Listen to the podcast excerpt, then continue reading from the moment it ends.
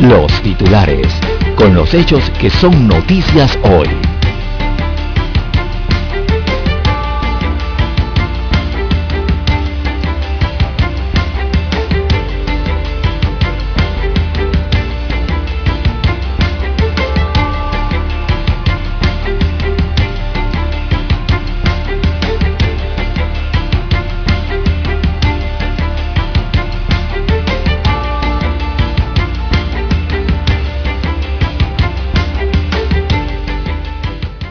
Presenta plataforma para registro de descarga de pesca. Cuestionan cambio de postura de China frente a su socio comercial Ucrania. Se crea un comité técnico para evaluaciones y pérdidas en plantaciones de tomate.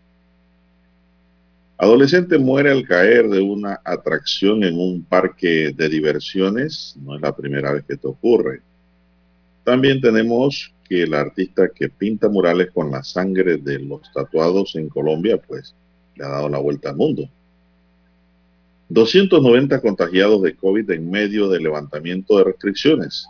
Ya muchos le están diciendo pues adiós a la mascarilla en lugares abiertos. Transportistas rechazaron los 6 millones de dólares que ofreció el gobierno para tratar de paliar el alza del combustible. Protesta en la UNACHI empaña el inicio del año escolar académico. Condenan a hijo de ex magistrado Ortega por tráfico de influencias. Cinco años de prisión le impuso el juzgado. Así que tenemos también que ayer se anunció adiós a las mascarillas en lugares abiertos y también le dicen adiós momentáneamente a la careta facial transparente. Todo esto se toma tomando en consideración pues la baja que hay en caso de COVID y esperando que no haya repunte. También tenemos, señoras y señores, que el Papa Francisco condena la guerra odiosa en Ucrania. En tanto, Estados Unidos propondrá en la ONU endurecer las sanciones contra Corea del Norte por estar tirando cohetes sin permiso y autorización de nadie. También tenemos que Panamá tendrá acceso a 100 millones de dólares del Banco Mundial para la reducción de riesgo. Sigue subiendo el precio del combustible. Ayer se registraron nuevos precios. También eh, tenemos que la gente ahora anda con una calculadora en la mano en Panamá y otros con un abaco, restando y sumando en relación a las dos fechas de la selección nacional que tiene por jugar ante Estados Unidos mañana y el día martes ante Canadá.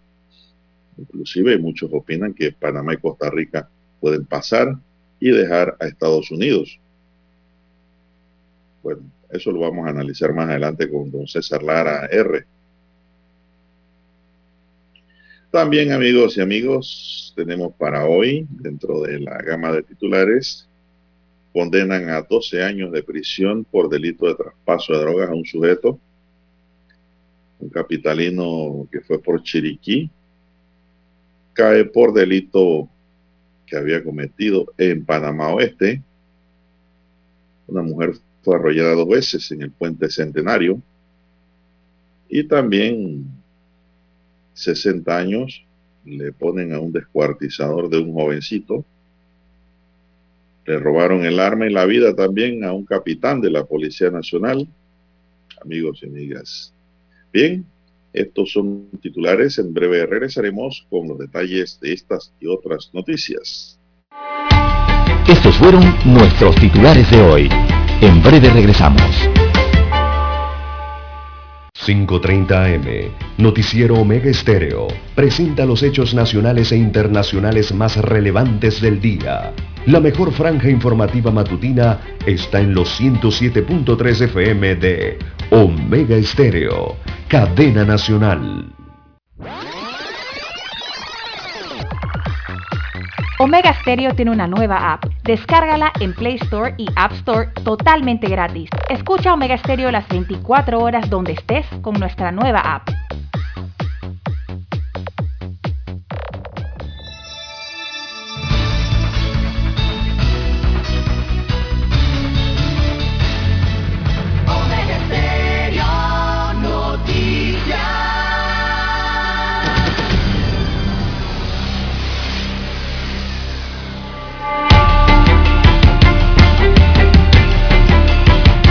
Bien amigos y amigas, muy buenos días. Hoy es sábado, sábado en propiedad, ¿verdad? Fin de semana, sábado 26 de marzo del año 2022. En el tablero de controles me acompaña don Roberto Antonio Díaz Pineda Cañate Quelqueye, un atuendo muy bonito. Eh, recuerda los mantos piquigordo si es azul con amarillo. Bonita esa combinación de verdad. Roberto en el tablero de controles. En la mesa informativa les saludamos. César Lara. Y Juan de Dios Hernández Sanur para presentarles la noticia, los comentarios y los análisis de lo que pasa en Panamá y el mundo en dos horas de información, iniciando esta jornada como todos los días con mucha fe y devoción. Ante todo, agradeciendo a Dios Todopoderoso por esa oportunidad que nos da de poder compartir una nueva mañana y de esta forma llegar hacia sus hogares, acompañarles en sus vehículos, en sus lugares de trabajo y donde quiera que usted se encuentre a esta hora de la madrugada. Pedimos para todos salud, divino tesoro, seguridad y protección ante tantos peligros que nos rodean, sabiduría y mucha fe. Les dejo mi línea directa de comunicación, que es el WhatsApp, doble seis catorce catorce cuarenta y cinco. Ahí me pueden escribir al doble seis 14 14 45. Don César Lara R está en el Twitter. Lara, ¿cuál es su cuenta?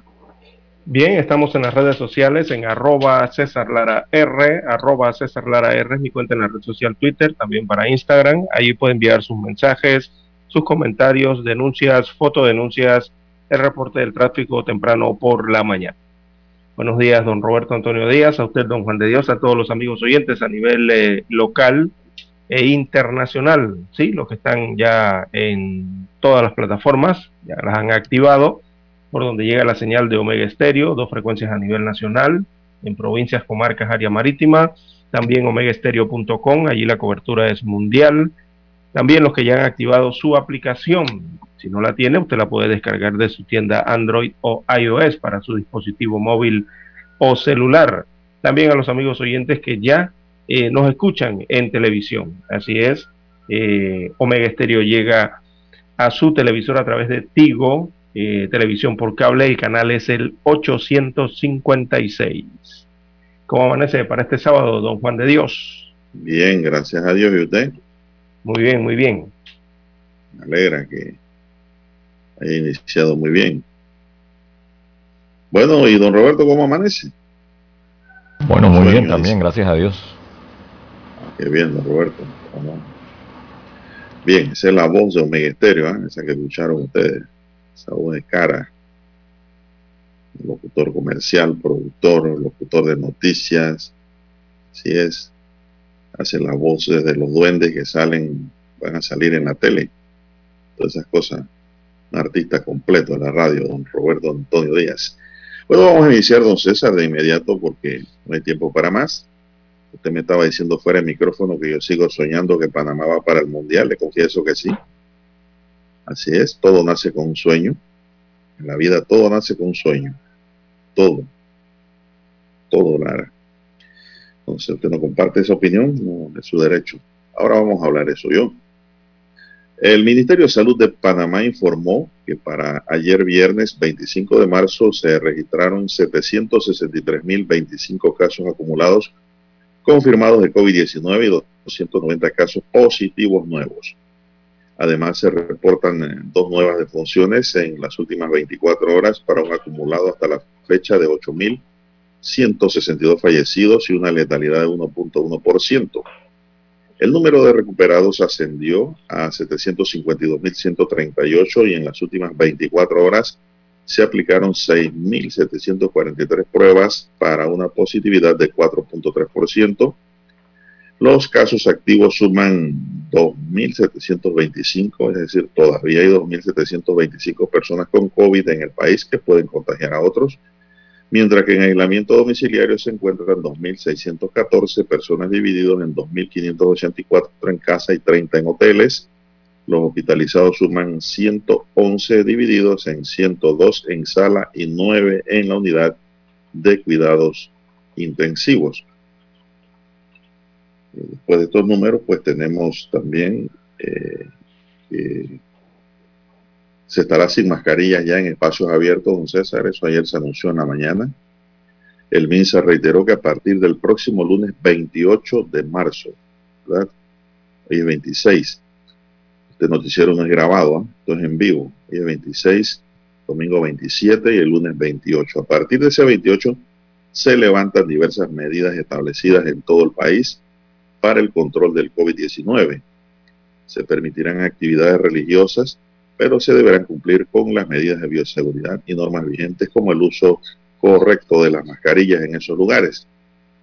Igualmente, desde desde lunes se levanta la medida del uso obligatorio de las mascarillas en espacios abiertos o al aire libre, siempre y cuando se pueda mantener un distanciamiento físico de al menos un metro con otras personas. Es decir, si usted está en un lugar abierto, don César, don Roberto, digamos, en una procesión. En una procesión no van a un metro de distancia. Tienen que llevar mascarilla. Eso es lo que no dice el ministerio y la gente se confunde, se enreda, porque la norma está clarita. Se elimina la mascarilla en aire, aire libre espacios abiertos. Por ejemplo, una procesión va por el espacio abierto al aire libre, don César, pero la gente no va a un metro de distancia uno de otro. Va a menos. Entonces, a mi sano entender, ahí hay que llevar mascarilla por seguridad de cada uno de los presentes y por la fe de que las cosas van a salir bien. ¿Qué le parece, don César? ¿Qué me puede anexar a estos comentarios y a la nota de, la, de esta mañana? Después, don César. Indican, es lo que indican eh, lo, el consenso a lo que han llegado entonces los entendidos y los asesores en salud aquí en Panamá, basados evidentemente en los informes eh, científicos eh, que se dictan a nivel también internacional, a nivel mundial. Así que, don Juan de Dios, es para exteriores, es lo que hay que remarcarle aquí a la población, porque ya por allí vi en redes sociales eh, que como que han entendido de que ya se acabó la mascarilla, en, se acabó la mascarilla. No, no, no, no, no. Lo que han señalado es eh, en exteriores, en lugares abiertos principalmente. Así que en los interiores eh, se mantiene su uso, recomendado todavía, ¿no? Eh, su uso y don Juan de Dios, el MINSA debe, me parece a mí, dar una explicación un poco más profunda. Exacto. En cuanto al tema de qué es exterior y qué es interior. basándose en el hecho de que, bueno, claro está y la lógica te indica que el exterior es un lugar donde eh, no estás encerrado, o sea, que no tienes techo, no tienes ventana, no tienes paredes, no, no estás dentro de, digamos, una infraestructura. Eh, eso es lo que vendría siendo el exterior. Eh, cuando hablamos de interior, entonces sí, ya hablamos de infraestructuras, estar dentro de un cuarto, dentro de una vivienda, dentro de un edificio, dentro de un centro comercial o algo que tenga infraestructura, ¿no? Estar debajo de un techo o, rodeado por paredes. Sería lo más eh, fácil de tratar de explicar esto, ¿no? Así que es para exteriores hasta el momento, van paso a paso Don Juan de Dios. Así que es el consenso que hay dentro del gobierno y los informes científicos entonces que avalan esta decisión que se toma eh, eh, en Panamá por primera vez en lo que va de la pandemia de la COVID-19. Dos años después viene llegando esta decisión. Estuvo allí, en realidad, en realidad lo que hay es una oportunidad de no usar la mascarilla en lugares abiertos, ¿no? Porque no es que se va a dejar de tener la mascarilla, la mascarilla la vamos a tener que cargar ahí en el bolsillo. Entonces, exacto. ¿Por qué? Porque yo me voy caminando por la orilla de la vía, que es un lugar abierto, ¿no? Exacto. Sin mascarilla. ¿Sí? Sin mascarilla, tranquilo. Pero ¿qué pasa? Que llego a un restaurante en la orilla de la Interamericana, que es un lugar cerrado. ¿Qué tengo que hacer al, entrar al local? Antes le van a pedir, local cerrado. ¿Ponerme la mascarilla? Sí, le van a pedir el uso de la mascarilla. Así es. Entonces hay que estar claro, y estas son las cosas que hay que explicar bien a los oyentes y a la población en general. No es que se haya eliminado el uso de la mascarilla, hay una licencia para los lugares abiertos, pero la mascarilla la tiene que tener en el bolsillo. Porque queramos o no, Lara, tenemos que llegar a lugares concurridos y cerrados en cualquier momento del día. comprar un restaurante, a comprar una farmacia, qué sé yo, eh, a una iglesia, que son cerradas, ¿no? de cualquier denominación, llámese iglesia católica, evangélica, la que usted quiera, la que usted tiene, allá adentro tiene que usar mascarilla.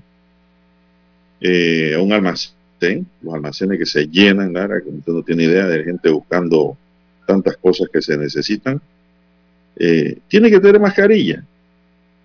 Usted puede llegar a pie, usted se baja en los pueblos y ni aún así, Lara, porque la gente no camina a más de un metro de distancia, van pegados. Entonces, el, el MINSA me parece como que no, no ha explicado bien el tema. Es mi opinión. Nosotros estamos explicando lo que el MINSA debió explicar ayer a los panameños. Sí, estaban en una conferencia de prensa, hicieron un llamado, eh, debieron andar un poquito más en ese tema, ¿no? Eh, porque esto es una cuestión, digo, es bien seria, ¿no? Y, y, hay que ser sensato en el tema del uso de la mascarilla, don Juan de Dios, porque algunos están... la población, la población que sepa y queda claro que si va por un espacio abierto, caminando, está bien, no hay problema. Pero si llega a un lugar que no es abierto, cerrado y no tiene mascarilla, no va a poder entrar. Así es. Dicho de otra manera. Por lo tanto, la mascarilla hay que cargarla. Quiera o no, la tiene que tener ahí en el bolsillo o en el carro. La tiene que cargar porque es una exigencia en lugares cerrados ahora. Cuando ya digan que se elimina del todo, bueno, ya esos son otros 500 pesos. ¿Por qué? Porque el COVID está en Panamá todavía, don César. Hay 2.725 casos activos. Hay 2.725 casos activos de personas que padecen COVID y que pueden contagiar. Muchas personas que conviven con estas personas pueden salir a la calle y llevan el virus y lo transmiten nuevamente. Entonces hay que seguir con las medidas de bioseguridad. Eh, a, a Panamá le ha salido el COVID bien caro, Lara. En gastos, en préstamos y en vidas humanas perdidas. Y también, don César, mucha gente ha quedado con secuelas. Muchas secuelas ha dejado el COVID. Gente que se le va la memoria, eh, gente que queda con dolores en el pecho, en el hígado, corazón, en los órganos blandos también. Entonces, todas esas cosas necesitan un tratamiento especial post-COVID para tratar de regresar el cuerpo a la normalidad. Así que yo tengo, amigos yo tengo amigo, un amigo, por ejemplo, para citar un caso que está hablando conmigo un tema no coherente y todo, y de pronto queda en pausa. Y eso es consecuencia del COVID. Claro que hay tratamientos para sanear y curar eso. Claro que lo hay, pero el COVID deja secuelas también a los que lo han padecido duramente. COVID a uno les dio más duro que a otro. En fin, todo depende del cuerpo y la inmunidad de la persona. Son las 5.49 minutos, don César, en su noticiero Mega Estéreo, el primero con las últimas, dígame usted. Bueno, también hay que recordar, don Juan de Dios, en el tema de la vacunación, las instrucciones que ha dado el Ministerio de Salud. Eh, eh, más bien una eh, un mensaje para recordación, ¿verdad? directo a la población en cuanto a los menores de 5 a 15 años de edad, menores de 5 a 15 años de edad, que sean pacientes inmunosuprimidos, los que sean pacientes inmunosuprimidos en esa edad, dentro de 5 a 15 años de edad, estos eh, menores de edad podrán eh, acudir a los centros habilitados para recibir la tercera dosis contra la COVID-19. Eh, esto evidentemente 28 días después de aplicada la segunda dosis, prácticamente un mes después, ¿no? Pero se hace la salvedad allí, don Juan de Dios, que esta modalidad es para los pacientes inmunosuprimidos entre 5 a 15 años de edad. Solo para ellos, estos menores de edad, es la eh, tercera, dosis contra la COVID-19. Hay que ir a, la pausa. una pausa. Pues. Sí, vamos, Roberto, a una pausa.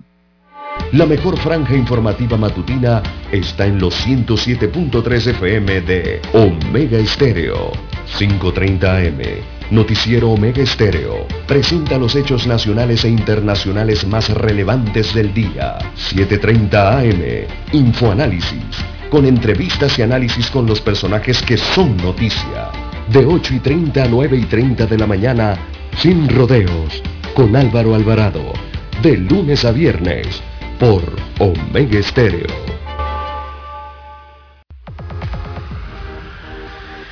Omega Stereo tiene una nueva app. Descárgala en Play Store y App Store totalmente gratis.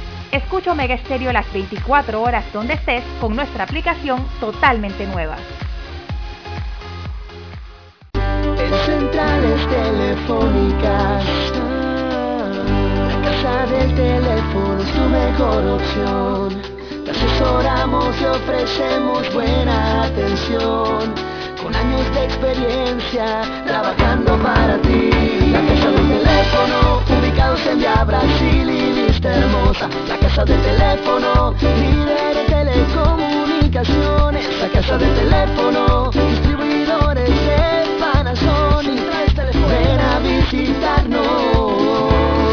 La casa del teléfono 229-0465 lsdtcorp.com Distribuidor autorizado Panasonic para anunciarse en Omega Estéreo, marque el 269-2237. Con mucho gusto le brindaremos una atención profesional y personalizada. Su publicidad en Omega Estéreo. La escucharán de costa a costa y frontera a frontera. Contáctenos 269-2237. Gracias.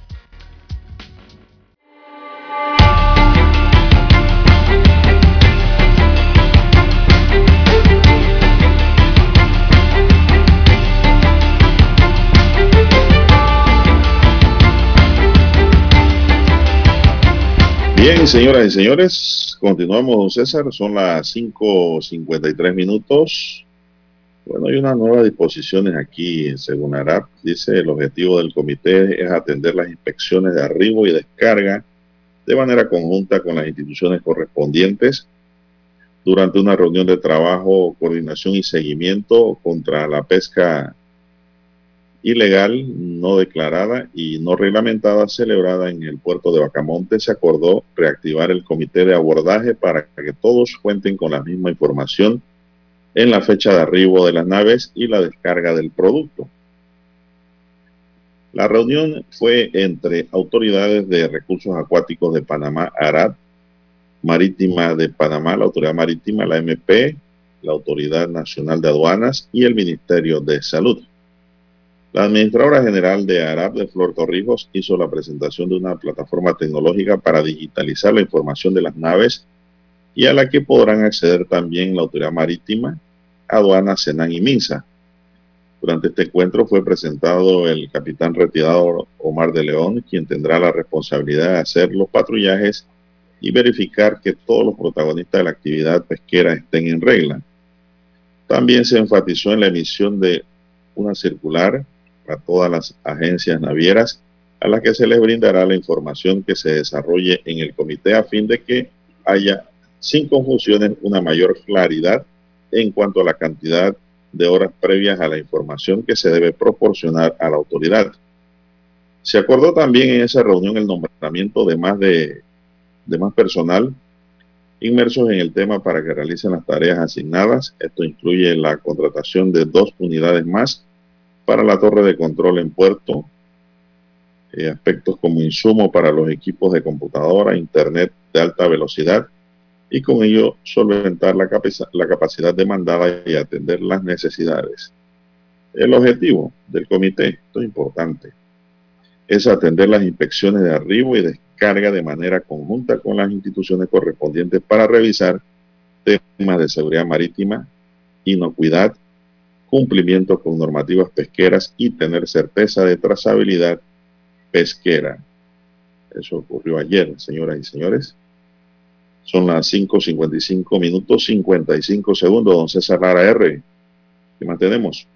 Así es, don Juan de Dios. Bien, para este sábado 26 de marzo también hay que informar a los amigos oyentes del sector de Tocumen que debido al cambio de una válvula de expulsión de aire para optimizar la red y evitar la pérdida de agua, varios sectores eh, residentes del corregimiento de Tocumen y áreas cercanas estarán sin suministro de agua potable el día de hoy. Esto para el sector de Tocumen, los moradores de Tocumen. Así que el IDAN llevará a cabo entonces cerca de la Junta Comunal del Corregimiento de Pedregal eh, estos trabajos en un horario de 8 de la mañana a 4 de la tarde el día de hoy. Atención, los lugares afectados, las áreas afectadas. Serían Pedregal, Villalobos, San Joaquín, Rana de Oro, Montería, Parque Real, también resultará afectada Mañanitas, Belén, Torremolinos, el sector sur de Tocumen, Buenavista, La Siesta, Victoriano Lorenzo, también eh, San Antonio de Tocumen, sectores 3 y 4 de la 24 de diciembre, Las Paredes, Altos de Tocumen, Brisas del Lago, Altos del Este, El Lago, La Illueca, Santa Eduvigis o Eduviges, Nuevo Tocumen y El Ángel serían los lugares afectados entonces por estos trabajos que va a realizar eh, el IDAN el día de hoy y que eh, dejará a varios sectores de este corregimiento de Tocumen y a otras áreas cercanas eh, sin el suministro de agua potable para el día de hoy. Así que a tomar las debidas previsiones a los amigos oyentes en este corregimiento y áreas aledañas. Bueno, ya lo saben, ¿no? A recoger agua. ¿A ¿Desde qué hora van a cerrar la válvula, Lara? Los trabajos inician a las 8 de la mañana. y se extenderán hasta sí, se extenderán hasta aproximadamente las 4 de la tarde. Así que lo mejor es eh, tomar las previsiones respectivas. Así mismo es, recogen el agua para su consumo diario, para cocinar, fregar, para agua para los inodoros y hay un baldecito para bañar el perro también. Eso es importante, don Roberto. El perro tiene que asearse. Así que tome las medidas de control en pocas palabras ante esta situación y no se quede dormido allí póngase sus audífonos, sigue escuchando Mega Estéreo y a recoger agua en estos lugares que acaba de mencionar, entonces a Lara R. Tocumen y alrededores. Así mismo es. Bien, son las 5.59 minutos. Eh, oiga, y usted, don César, ¿cómo ve a Panamá ahora mismo? Ese es el tema, ¿no? A Panamá le queda una ala todavía. Es decir, está en el aire con un, es un pájaro con una ala. Vamos a ver si con esa ala puede ¿cómo, a ver, ¿cómo, vuela, ¿Cómo vuela un pájaro con una ala, don Juan de Dios? Esa es la pregunta que usted tiene que contestarse. Pero usted es, que está diciendo que Panamá es un ave con una ala, que le falta una ala. Espérese, espérese. Yo no he dicho que Panamá es un pájaro. ¿Y Panamá es una nave con una ala. Ah, ahora es una nave. Claro. Había dicho que es un, un, pájaro, un ave. No, no, no, no, no, no. Bueno, un ave con un ala puede volar también. Sí. Yo he visto aves, eh, yo he visto aves con una sola pata. No, una pata es una cosa. Usted dijo un ala. Bueno, lo que quiero decir es que Panamá, a pesar de estar herida de muerte, tiene una ala, tiene vida. Y si tiene vida, tiene esperanza. Eso es lo que yo quiero dar a entender en lo que le dije cuando le dije pájaro, nave o lo que usted quiera, ave con un ala. Es decir, está vivo todavía puede morir el domingo, mañana, como también puede seguir luchando con una ala para llegar el martes a ver si por mitosis repone su segunda ala y se va para Qatar. Bien está complicado, don Juan de Dios. Es la palabra que está al borde de la muerte, está al borde de la asfixia. Vamos a la pausa, Roberto, para hablar sobre el tema, porque a la gente le gusta hablar de fútbol.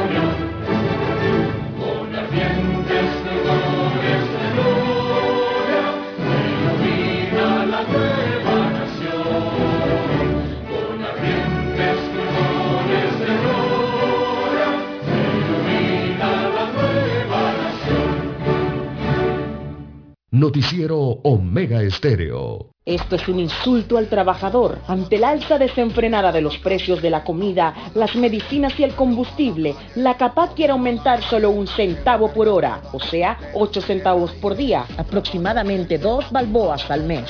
Esto no da ni para las mascarillas.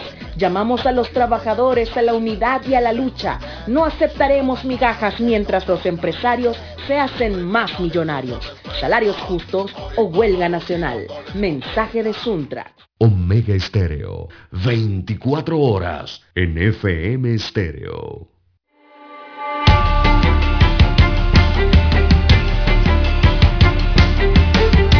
Bien, avanza la mañana, son las 6, 4 minutos. Buenos días, Panamá. Están en sintonía de Omega Estéreo, cadena nacional. y su noticiero, el noticiero Omega. El primero con las últimas, un noticiero para gente pensante, don César. Bueno, avanzando en las noticias, tenemos que los estudiantes de la Universidad Autónoma de Chiriquí volvieron a salir ayer a cerrar la vía interamericana en la entrada del campus central, como todos los días, pero en esta ocasión la policía los llenó de gases lacrimógenos y los obligó a retirarse para abrir la importante arteria vehicular. De acuerdo con una fuente de la universidad, los manifestantes solicitan la no reelección de la rectora clases presenciales también se requieren y se quejaron de que la universidad tenga una matrícula de 20 mil estudiantes cuando su capacidad es de 10 mil estudiantes, es decir, tiene el doble. Hay unos 80 millones para cubrir estos menesteres. Ese dinero se usa en gran parte en la abultada planilla de 1.300 docentes y un poco más de esa cantidad en administrativos, detalló la fuente. Agregó que si usted viene a la UNACHI ahora mismo, va a ver en el Parque Andrés Bello un montón de personas. Todos ellos son funcionarios que no tienen dónde sentarse, no tienen muchas funciones que hacer. Denunció la fuente. Los estudiantes aprovecharon que el presidente de la República, Laurentino Cortizo, estaba en la provincia de Chiriquí para hacer sentir su voz de protesta por las irregularidades, pero fueron reprimidos por la policía antimotines que los sacó de la calle ayer, don César sigue sorprendido allá. Un problema que hay allá. No quieren reelección los estudiantes. Esa parte me llamó la atención, don César, de que usted ve un grupo de funcionarios todos los días ahí parados porque no tienen dónde sentarse. ¿Cómo así? En el parque, frente a la universidad. Yo pregunto, ¿dónde está el Contralor Gerardo ah, bueno. Eh, don Juan de Dios, eh, bueno, todos en el país nos preguntamos cómo una la Universidad de Chiriquí anteriormente era una sede regional, ¿verdad? De otra universidad.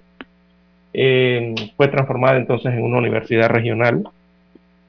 Y eh, es increíble ver entonces las estadísticas y las cifras de este centro universitario ubicado en el occidente del país. Cuando usted entra a estas estadísticas, lo primero que le sorprende a usted es la planilla, ¿no? Evidentemente ya la ha conocido el pueblo panameño, eh, un rector o una rectoría que gana alrededor de 13 mil dólares en conjunto en sus sueldos eh, y de allí bajando, ¿no?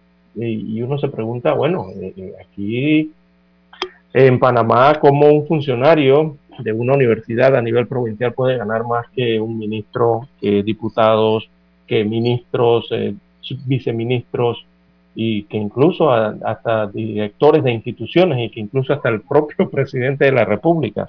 Eh, el salario del rector en la UNACHI, rector o rectora, es mayor a eso, e, e incluso mayor al de otros rectores de otras universidades eh, ubicadas en centros poblados eh, con mayor cantidad de habitantes o con mayor población universitaria, me refiero en este sentido, ¿no?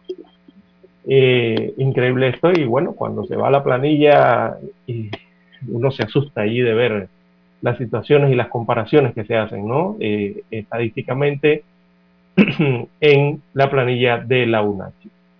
Y todo esto ha explotado, bueno, gracias a un proyecto de ley que fue aprobado en la Asamblea Nacional, que aún no tiene la aprobación por parte del Ejecutivo, no ha sido refrendado todavía, ni, eh, no ha sido ni vetado ni sancionado por el presidente de la República y este que establece entonces prácticamente la reelección de la rectora actual de ese cargo. Bien, son las seis, ocho minutos, señoras y señores, seis, ocho minutos.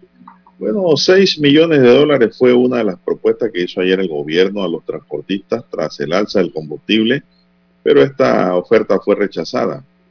Ellos solicitaban congelar el precio de la gasolina o aumento del pasaje, una de dos. Otra propuesta fue una mesa constante, informó el director de la Autoridad de Tránsito, Carlos Ordóñez. El miércoles se van a reunir otra vez, pero según Néstor Cubilla, presidente de Contadrín, advirtió que si no hay respuesta, elevarán las tarifas. Ese gremio rechazó la propuesta. Bueno, yo le digo al señor Néstor Cubilla que eso es ilegal. Usted no puede elevar sus precios hasta tanto no lo autorice el ente competente, no lo autorice la autoridad competente. Porque si no va a incurrir en un delito. Se va a ir a una vía de hecho y eso le puede salir caro también. El presidente de Canatra, Abel Obando, afirmó que 6 millones de dólares no cubren las necesidades del sector. En noviembre de 2021, el gobierno aprobó 3 millones de dólares como alivio a los transportistas por el aumento de la gasolina. No todos han hecho uso de ese bono de combustible, tienen hasta el 30 de abril para hacerlo, se informó. Bueno, no hubo avance, el gobierno hizo una propuesta, pero ellos quieren es que le congelen el precio, César, del combustible. Ese es un impuesto, ese, es un impuesto ¿no? Eh, nacional, recordemos, que se cobra a los combustibles que importa eh, Panamá, un precio adicional al que ya trae, eh, bueno, a lo que ya cuesta el petróleo eh, transformado en combustible, ¿no? Cuando llega al país vuelve y se le impone otro, otro impuesto. Es un impuesto principal, es uno de los impuestos principales en Panamá, don Juan de Dios, y el gobierno debe entonces analizar si entraría en es que el detalle aquí, don Juan de Dios, es que si se lo congelan a un sector, a un grupo, eh, otro sector pedirá lo mismo. Sí, y las leyes hablan de otras cosas, eh, don Juan de Dios, en, los estatutos del país, ¿no? Hablan de otras situaciones. Entonces, eh, aquí mm, o le hacen algún programa o tendría el gobierno entonces que entrar a dilucidar si congela parcial, si, si, si, si, si congela parcialmente eh, en, porcentajes ese impuesto o lo congela total. Y don Juan de Dios, si esto se lo congelan a los transportistas, téngalo por seguro que el resto de la sociedad saldrá a quejarse inmediatamente. Bueno, sí, porque en realidad, como usted dice, don César, no es el congelamiento del precio. El gobierno no le puede congelar el precio a la empresa privada que vende combustible sería sobre el impuesto, lo que obtiene el gobierno de, esos, de esas ventas. Sería lo que se congelaría como sucedió en El Salvador, ¿no? Bukele allá suspendió por 15 días los impuestos al sector eh, transporte y allá fue más allá Bukele, al mismo sector privado, Lara, a todos en general. a todos. Congeló el impuesto de cobro por combustible para ayudar a la población a subsistir, a ver si en 15 días se acaba la guerra, que es la excusa para mantener esos precios por la nube. Bueno, esperemos pues que el próximo miércoles eh, haya algún tipo de acuerdo que beneficie también a los transportistas, porque es una realidad, don César. En estos días tomé un taxi allí, me recuerdo, en el área de Costa del Este anécdota, no me gusta hablar de anécdotas eh, a los oyentes porque son vivencias y eso le da vida a lo que nosotros conversamos aquí e informamos todos los días. Bueno, lo cierto es que iba en un taxi muy cómodo con aire, Lara, lo llevaba un joven ahí. Y empezamos a hablar, ¿no? Del tema del combustible. oiga, ese muchacho me ha hecho un análisis económico, financiero de la situación del combustible que yo terminé dándole dos dólares más de la carrera que me estaba cobrando. Estaba aprendiendo usted de economía allí y de bolsas. Me lo explicó de tal manera que yo quedé siendo un taxista y poniéndome los zapatos del muchacho.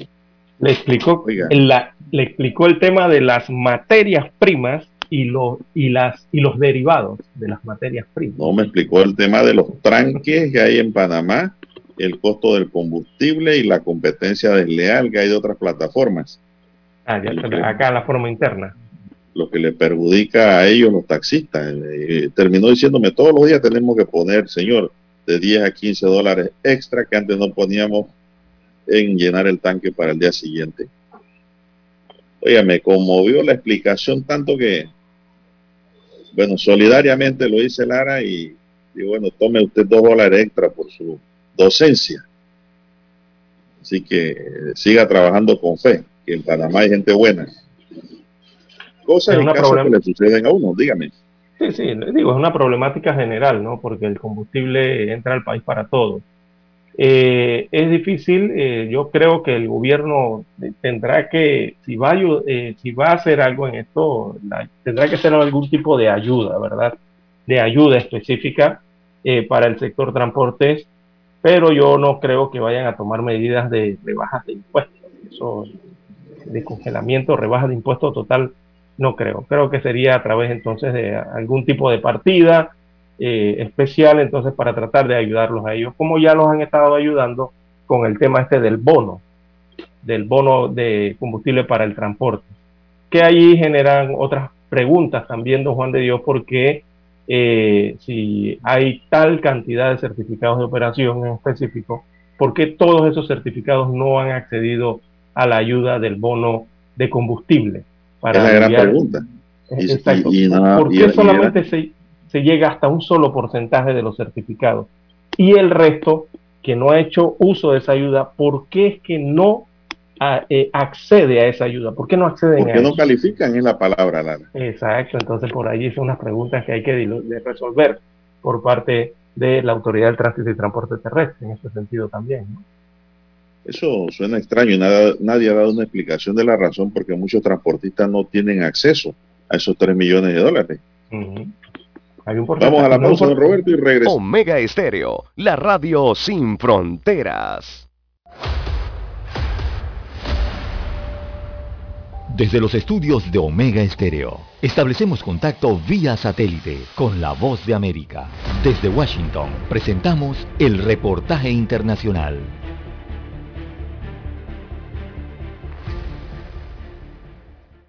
Ha pasado un año desde que un grupo de migrantes se estableció en un campamento improvisado en la ciudad fronteriza de Reynosa, México. Víctor Hugo Castillo nos reporta que allí pernoctan cerca de 3.000 personas con la esperanza de ingresar a Estados Unidos.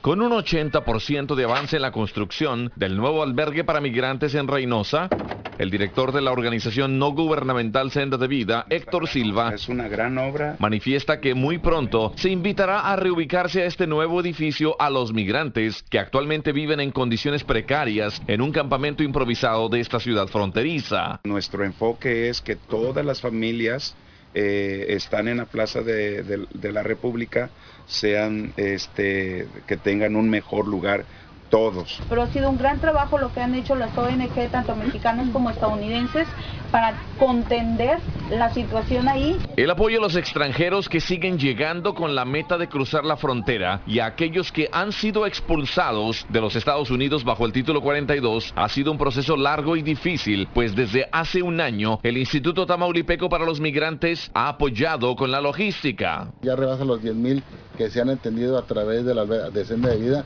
y obviamente en coordinación con todas las ONGs y, las instituciones que, que tenemos esa responsabilidad. Aparte de tener una máxima capacidad y de poder atender hasta 3.500 migrantes en este nuevo albergue, también se brindará atención médica y también educación para los menores de edad. Problemas de las vías respiratorias altas, de las vías respiratorias bajas, problemas dermatológicos, alergias, eh, todo el tema de la atención a mujeres embarazadas. Se reconoce también que quizás no todas las familias vayan a querer ser trasladadas al albergue, pero se buscará que sean las suficientes para que estén en mejores condiciones. Víctor Castillo, Voz de América, Reynosa, México. Escucharon vía satélite desde Washington el reportaje internacional.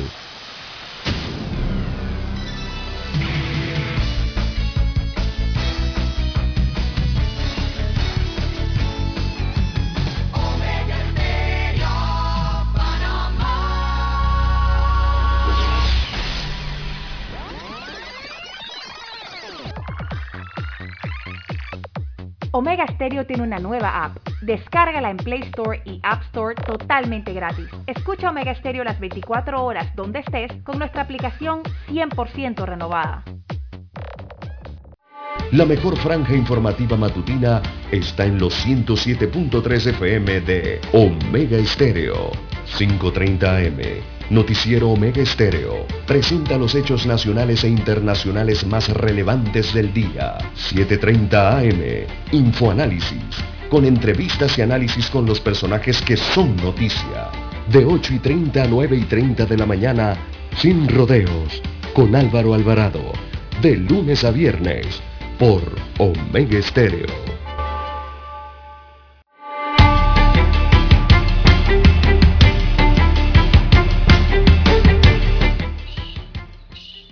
Bien, avanzamos, son las 6:19 minutos, señoras y señores. ¿Qué tenemos, Lara, en esta oportunidad? Viendo Juan de Dios, ayer se registraron eh, protestas, protestas en el Hospital Santo Tomás. Bueno, ayer salieron a protestar contra el proyecto 550 eh, que quita los patronatos de acuerdo a los quejosos. Así que ayer eh, cerraron parte de la avenida Balboa, en este caso, en protesta, eh, gritaban afuera entonces eh, la política del Hospital Santo Tomás, eh, afuera la política, que es lo que quieren sacar de acuerdo a los funcionarios y también que eliminaran el artículo 10 de este proyecto de ley. Así que estuvo incluido entonces en esta protesta lo que es el personal médico, también parte del personal administrativo de este nosocomio, y salieron entonces a los alrededores, a los predios de la instalaciones y también de la avenida Balboa. El proyecto de ley 550 eleva al Ministerio de Salud de rector en la administración de los fondos de las instalaciones hospitalarias del sector público y desplaza así los patronatos, es lo que entienden entonces los protestantes por este proyecto de ley. Los trabajadores han manifestado que temen que al politizarse la administración pierdan sus trabajos, pues ya no habrá concurso para las vacantes, sino el amiguismo y clientelismo de la política partidista. El secretario general de los empleados del Hospital Santo Tomás solicitó en esta protesta, eh, le solicitó al presidente de la República, Laurentino Cortizo, que no sancione este proyecto de ley. Los médicos han manifestado que esa ley representa una infinidad de riesgos por el hecho de que los gobiernos cambian, toman malas decisiones y no se puede dejar a la sociedad civil desprotegida y menos en temas de la atención médica. Así que es parte de los que protestan entonces los administrativos y el personal médico del Hospital Santo Tomás eh, frente a este proyecto de ley 550 que señalan resulta inconveniente en su totalidad y una prueba de ello, destacan los quejosos, es el artículo 10. Ese artículo 10 que incluye, ese artículo 10 incluye eh, los patronatos, incluyen los patronatos al director de la Caja del Seguro Social, también incluyen los patronatos al director regional de salud con derecho a voz y voto, y también incluye a figuras nuevas dentro de este ente colegiado, quienes en conjunto con el Ministerio de Salud, de Salud el MINSA, o su representante, que ya preside el patronato, eh, vendrían a ser en total tres miembros provenientes de un entorno, según los protestantes, enteramente político, o sea, aumentarían lo que sería la especie de juntas directivas o los entes que rigen a los patronatos, aumentándole tres miembros, en este caso provenientes de la Caja del Seguro Social, del Ministerio eh, de Salud y otras figuras.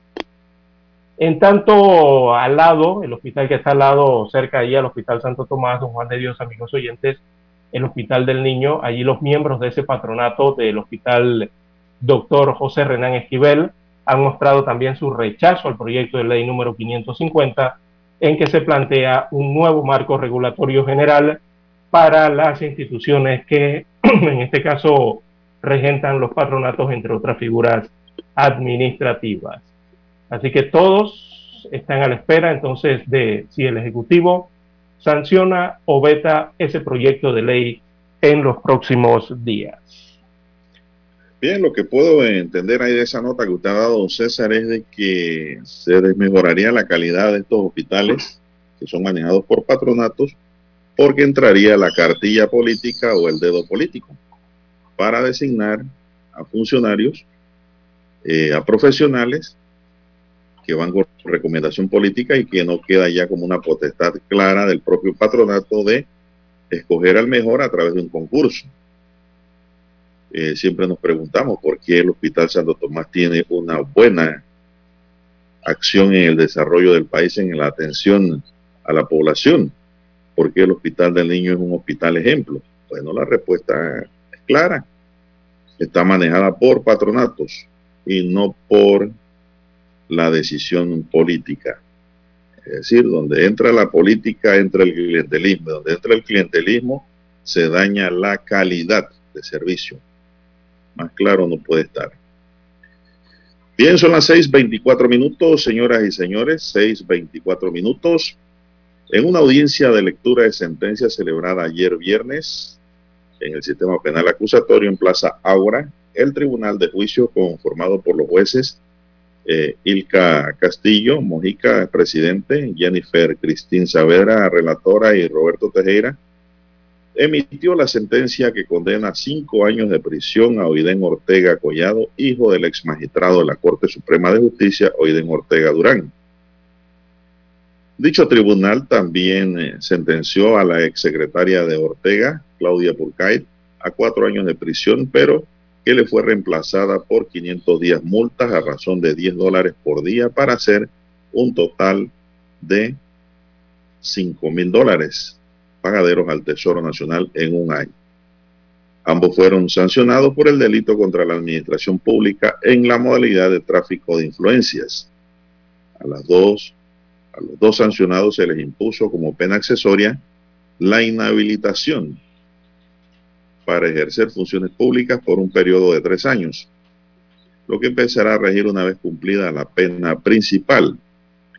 La decisión judicial se basó luego del análisis de los medios probatorios que se presentaron en el juicio, donde los juzgadores concluyeron de manera unánime la culpabilidad de los señalados al abogado, sobre todo, ¿no? Porque el hijo de Ortega, tengo entendido que es abogado. Oiden Ortega, hijo, fue el condenado a cinco años de prisión. No sé si tienen algo más sobre esta nota, don César. Bien, es lo que se tiene y se registró el día de ayer. Allí entonces la fiscalía, eh, ahí sí aportaron las suficientes pruebas, don Juan de Dios, para acreditar el hecho que se dio entonces esta sentencia eh, en el Tribunal eh, Primero Circuito Judicial de Panamá. Así tráfico de influencia, tráfico de influencia, don Juan de Dios, en los servidores públicos. Es, es, un, es un término que no, no, no es escuchado con, eh, no es común escuchar este término, ¿no? No, no, no, de un delito de tráfico de influencia eh, por, cometido por servidores públicos y funcionarios. Así es. Eso viene siendo influir, ¿no? Sí, no, es que este tipo de delitos generalmente, don César, no se prueban porque no hay denunciante. El tráfico de influencia. Eh, esto, este fallo y claro, tiene ahora el derecho los dos condenados a presentar su debido recurso que puede ser el de anulación o el de casación o de manera mixta.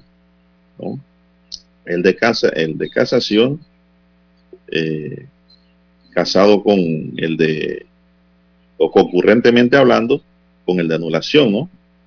Son recursos que le queda a la defensa allí eh, ante este hecho pero este es un delito, don César, que muy pocas veces se ve. Y, la, y, este delito se vio fue porque aquí trataron de vender un fallo de la corte, cosa que yo todavía no me logro explicar. No, no logro, no logro, no logro entender. Y eso se hizo en función de que un ciudadano, como me dice un colega allí, se inmoló, don César. Se inmoló al denunciar la corrupción. ¿Y por qué digo se inmoló? Porque él se declaró confeso también como parte del delito de tráfico de influencia. Acuérdense que en este negocio eh, ilícito hay dos, dos fuentes. La primera es el propio denunciante que ofrece dinero a un funcionario para que el funcionario le consiga algo. Y ese funcionario que promete conseguir algo o consigue algo, también está implicado. El denunciante dijo, yo soy culpable. Yo soy culpable, estoy consciente que cometí el delito también de corrupción al ofrecer dinero. Eso, eh, a, a, él hicieron un acuerdo de pena, pero el proceso siguió adelante. Es decir, el hombre se inmoló y pues consiguió una condena al denunciar. tráfico de, influencias. Tráfico de influencias. Sí, influir, influir eh, en la autoridad, en el funcionario para conseguir eh, algún beneficio, ¿no? Eh, a través del, de dinero. Imagínese, don César, que me llegaron a mis oídos una pregunta que le hizo el fiscal al denunciante, que fue testigo también en el caso, ¿no? En el sistema penal acusatorio, ahora el denunciante y la víctima se pueden convertir en testigos. Antes no. La pregunta que le hicieron, ¿usted es corrupto? Y adivine qué dijo el señor que denunció. Sí, soy corrupto. sí, soy corrupto. bueno, se configuró el delito allí rapidito, no había que hacer más preguntas. Por eso es que se inmoló. Sí. Él se inmoló, se, se, sacrificó en otras palabras, pues para dar un mejor entender. Es, que, es, que, el tráfico de influencias es eh, la corrupción administrativa, don Juan de Dios. Y él dijo que sí era corrupto. Sí, pero lo dijo el que denunció. Ok. El que denunció, no el denunciado. El denunciado Ah, siempre alegó su inocencia. Pero bueno, es una manifestación de corrupción, eh, al Ah, claro, claro, por eso es que él se sacrificó, porque dice que había perdido dinero, que había aportado ya para conseguir un fallo. Ujú. Esto habla mal, por donde usted lo quiera mirar de Panamá, Lara y de su y de su y, eh, de sus actores en estos casos. Supongamos que le hubieran conseguido lo que él quería, pues, mire, en la corte, no pasa nada. Y simplemente dice, ganamos el caso. Entonces digo, esto es un problema serio. Es un problema ya de conducta y de principios de Exacto, cada individuo, de la educación que se le da al niño en su casa, la formación que se le da al joven en sus estudios. Aprovecharse entonces aquí de, de las relaciones ¿no? que entablan las personas. de, las, eh, de las conexiones. sí, sí, exacto, las relaciones. Ahí, ahí, ahí- donde surge el tráfico. personales, eh, tantas Ahí es donde se configura existir. el tráfico, por las conexiones. Y cuidadito con muchos lobistas, Lara. Mm, En Panamá siempre se habla de un décimo magistrado. En cada momento dicen que hay un décimo magistrado. Por ley son nueve, pero siempre se habla de un décimo.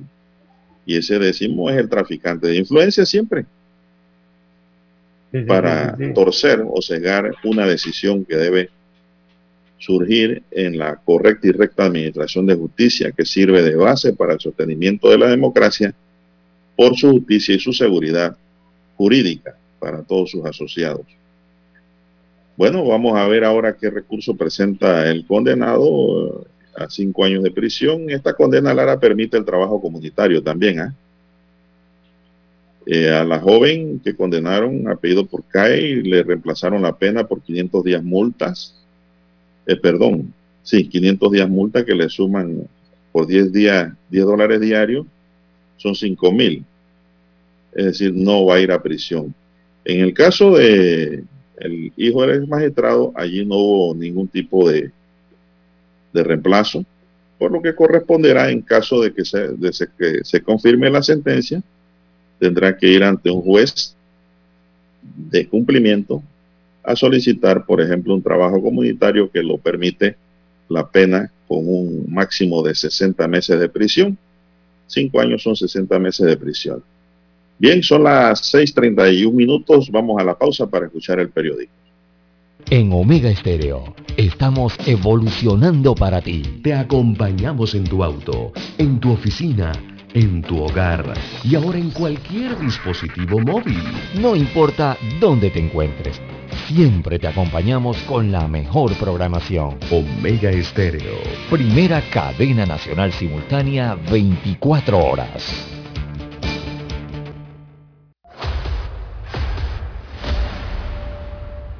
Desde los estudios de Omega Estéreo, establecemos contacto vía satélite con la voz de América. Desde Washington, presentamos el reportaje internacional.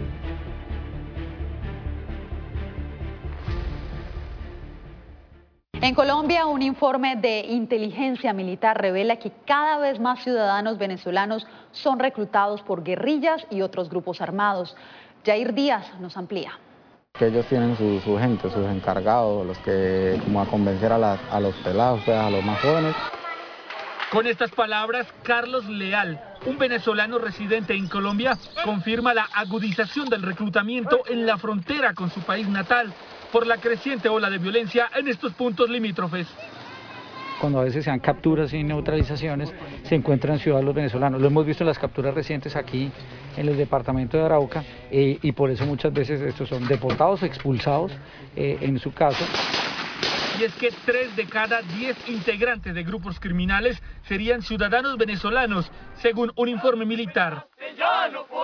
Inclusive recientemente con, en el caso de Bichá eh, fueron capturados dos venezolanos que estuvieron en uno de los atentados contra los policías. El comandante de las fuerzas militares, general Luis Fernando Navarro, dijo a La Voz de América que el reclutamiento de venezolanos por parte de grupos armados ilegales colombianos es relativamente fácil debido al estado de indefensión de los inmigrantes. Y ese desplazamiento que se ha originado desde Venezuela eh, por, por, temas de faltas de oportunidades, eh, ha generado una crisis humanitaria y es una población que está en un estado de vulnerabilidad y que es aprovechada por parte de estos bandidos, de estos delincuentes. Desde el año 2018, Inteligencia Militar tiene registro de ciudadanos venezolanos en estos grupos criminales.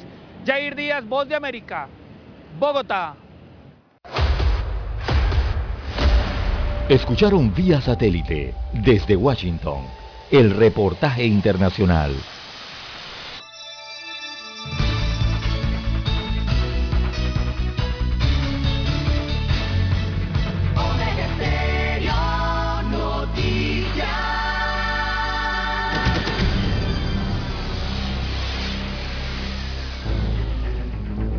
Las noticias impresas en tinta sobre papel. Con ustedes. Escuchando el periódico. Los titulares de las primeras planas de los diarios estándares de circulación en Panamá.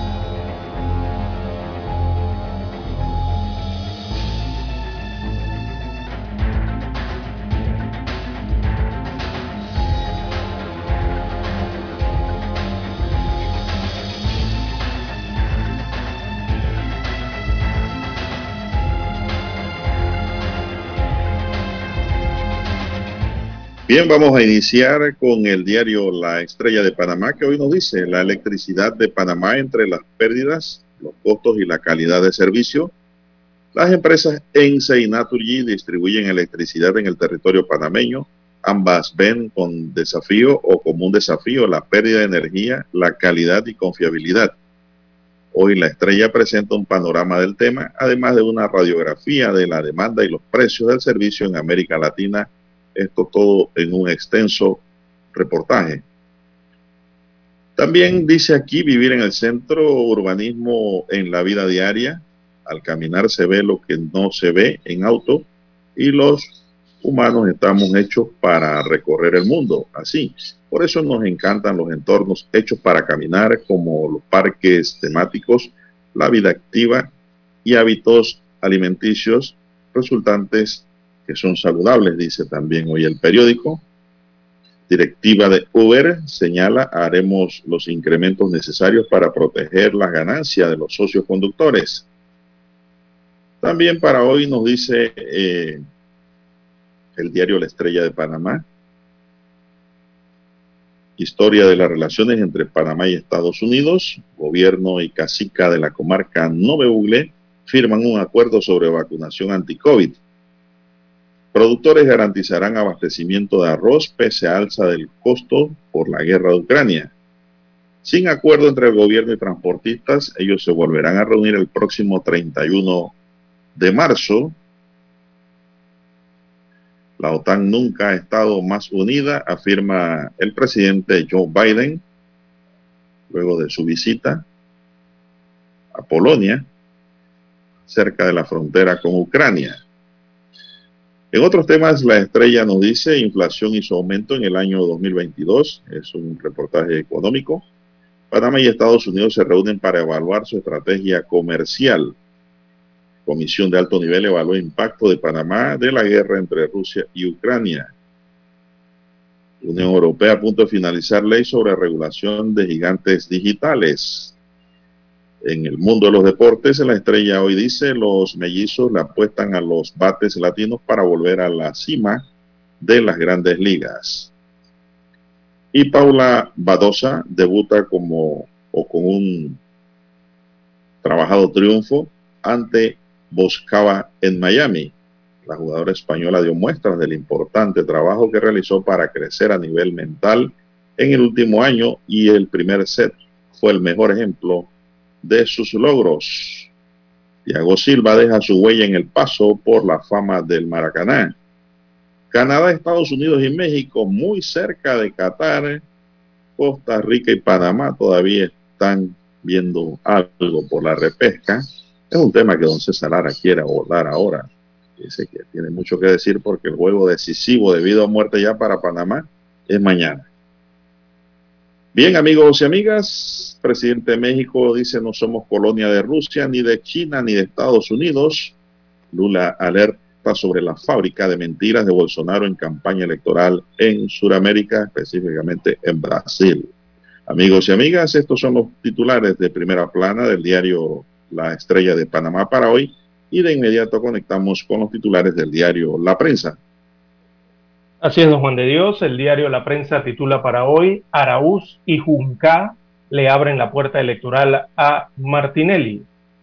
Es un reportaje exclusivo que presenta hoy el diario La Prensa. Allí analistas coinciden en que los magistrados Heriberto Araúz y el magistrado Alfredo Junca, con su decisión y su interpretación del principio de especialidad, le dan vida política a Ricardo Martinelli Berrocal acusado en varios casos por presunta corrupción. Incluso le facilitarían tomarse cambio democrático, partido con millonarios subsidios, destaca este análisis principal en el diario La Prensa. También titula para hoy, Ministerio de Economía y Finanzas reglamenta ley del registro de beneficiarios finales. Este es uno que apareció en Gaceta Oficial. Así que a través del decreto ejecutivo 13, publicado este viernes 25 de marzo en Gaceta Oficial, el Ministerio de Economía y Finanzas aprobó la reglamentación de la Ley 129 de 2020, por la cual se crea el registro de beneficiarios finales. También en otros títulos de portada del diario La Prensa tenemos cinco años de prisión por venta de fallo. Eh, penas de 5 y 4 años de prisión por el delito de tráfico de influencias eh, les fueron impuestas por el Tribunal de Juicio a Oiden Ortega Collado y a Claudia Pulcay, hijo y asistente respectivamente del ex magistrado de la Corte Suprema de Justicia, Oiden Ortega Durán. También para hoy, el diario La Prensa titula Construcción y Turismo, actividades rezagadas en recuperación económica. Destaca la información de Roberto González Jiménez que la construcción y el turismo han sido identificadas como dos actividades que sufrieron un fuerte impacto por la pandemia y cuya recuperación está siendo eh, incentivada y alentada durante los últimos las últimas semanas. Es lo que se intenta hacer con la construcción. También para hoy el diario La Prensa titula El FAE 2022 se reencuentra con su público. Este es un tema que tiene que ver con las artes, así que se refieren al Festival Internacional de Artes Escénicas 2022. Tuvieron que pasar dos años para que el público panameño pudiera reencontrarse con uno de los eventos artísticos más importantes del país que se realizará entre el 5 y 10 de abril próximo. Esto será en formato tanto presencial como virtual, lo que será el Festival Internacional de las Artes, de las Artes Escénicas de Panamá 2022. También para hoy el diario La Prensa titula Los sacrificios y tareas para renegociar el Tratado de Promoción Comercial. El Ministerio de Relaciones Exteriores de Panamá le entregó el pasado 16 de marzo a la Embajada de los Estados Unidos de América en Panamá dos notas, por medio de las cuales se le solicitó al secretario de Agricultura de ese país y a la representante comercial de los Estados Unidos la revisión de los términos del TPC o tratado, eh, tratado de promoción comercial entre ambos eh, países. También el próximo 31 de marzo termina la prórroga de cédulas vencidas, importante para los ciudadanos en Panamá. El Tribunal Electoral informó que el próximo jueves 31 de marzo termina la prórroga de la vigencia de las cédulas de identidad personal vencidas. Así que lo mejor es acercarse a las oficinas, a los kioscos o preguntar vía telefónica o redes eh, el procedimiento entonces para adquirir eh, su cédula o actualizarla en este caso. También eh, el diario La Prensa titula para hoy muere el baterista de Foo Fighters Taylor Hawkins o Hawkins. Así que este baterista del grupo de rock muy conocido en la historia a nivel mundial, Taylor Hawkins, eh, murió a los 50 años de edad, informaron el viernes en un comunicado sus compañeros de la banda, ganadora de varios premios Grammy. También nueva disposición sobre uso de la mascarilla y ya no será obligatoria la pantalla facial. Destaca el titular de la prensa que el Ministerio de Salud informó que a partir del 28 de marzo se levanta la obligación de usar mascarilla en espacios abiertos, siempre que haya un metro de distancia entre personas. Y en el titular deportivo del diario La Prensa, Panamá viaja a Orlando a jugarse la vida, a Qatar 2022. Así que las posibilidades de Panamá de clasificar al Mundial de Qatar 2022 quedaron reducidas a un milagro, o más bien a que se vuelvan a alinear los planetas, como muchos aseguraron cuando La Roja consiguió su clasificación a Rusia hace cuatro años. Y que los chicos viajan a Orlando, Estados Unidos, donde será el partido eh, decisivo. Bien, amigos oyentes, estos son los principales titulares que muestra en portada el diario La Prensa. Con ella concluimos la lectura de los principales titulares de los diarios estándares de circulación nacional. Hasta aquí, escuchando el periódico. Las noticias de primera plana, impresas en tinta sobre papel. Para anunciarse en Omega Estéreo, marque el 269-2237. Con mucho gusto le brindaremos una atención profesional y personalizada. Su publicidad en Omega Estéreo la escucharán de costa a costa y frontera a frontera. Contáctenos 269-2237. Gracias. Según datos oficiales, solo en enero la canasta básica de alimentos se incrementó en 5 balboas, lo que sugiere la CAPAC, un centavo por hora, dos balboas al mes, no compensan el aumento del costo de la vida. Esto no da ni para las mascarillas. Este pueblo no aguanta más. Salarios dignos o huelga nacional. Unidad, unidad, unidad. Mensaje de Suntrax. En el grupo editorial El Siglo y la Estrella nos preparamos para la selección de las 25 mujeres más destacadas edición 2022. 100 mujeres profesionales de todos los ámbitos nominarán a sus candidatas en ciencia, cultura, política, deporte y emprendimiento. A partir del 1 de marzo, Mes Internacional de la Mujer, se publicarán todas las nominadas en La Estrella y El Siglo. Forma parte de este proyecto único que reconoce el aporte de la mujer panameña. Omega Stereo tiene una nueva app. Descárgala en Play Store y App Store totalmente gratis. Escucha Omega Stereo las 24 horas donde estés con nuestra nueva app.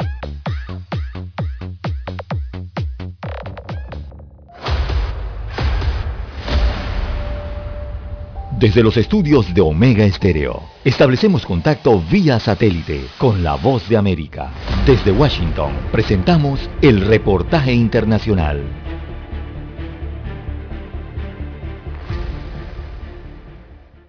Latinoamérica podría ser una de las regiones del mundo que más sufre los efectos del cambio climático. Así lo revelan varios estudios que además recomiendan a los gobiernos unificar sus criterios y así evitar graves consecuencias. Ale Segura con la información. Se refieren al cronista deportivo Miguel Mendoza, condenado a nueve años de prisión por supuestamente cometer el delito de conspiración para cometer menoscabo a la integridad nacional. David Quintana, colega y amigo de Mendoza, dice que la condena es injusta. Antes de ser detenido, me acuerdo que me llamó y me dijo que qué pensaba de esta situación y yo le dije, bueno, deberíamos de exiliarnos y él decía, aguantemos. Y al final no se pudo, lo detuvieron y yo tuve que irme. La fiscalía argumentó en el juicio que Mendoza incitaba a la injerencia extranjera a través de sus redes sociales. Organizaciones de periodistas muestran su preocupación porque consideran que la sentencia de Mendoza y el enjuiciamiento de otros periodistas es un claro mensaje. Ser periodista, llevar un gafete y un carnet que diga soy periodista independiente es prácticamente un delito en Nicaragua. Y eso está muy claro cuando vemos a Miguel Mendoza detrás de la reja. A otras organizaciones de la región como el Colegio de Periodistas de Costa Rica también les inquieta la situación de México, donde cinco periodistas han sido asesinados en lo que va del año. Y por eso el Colegio de Periodistas es claro, es contundente, es firme, no solo en el tema Nicaragua, sino que también en el tema México. Mientras las autoridades de México prometen investigar los asesinatos de periodistas, en Nicaragua el gobierno justifica los procesos judiciales contra los periodistas Miguel Mendoza y Juan Lorenzo Holman. Donaldo Hernández, Voz de América. Escucharon vía satélite desde Washington el reportaje internacional. Omega Estéreo, 24 horas en FM Estéreo. Es momento de adentrarnos al mar de la información. Este es el resultado de nuestra navegación por las noticias internacionales más importantes en este momento.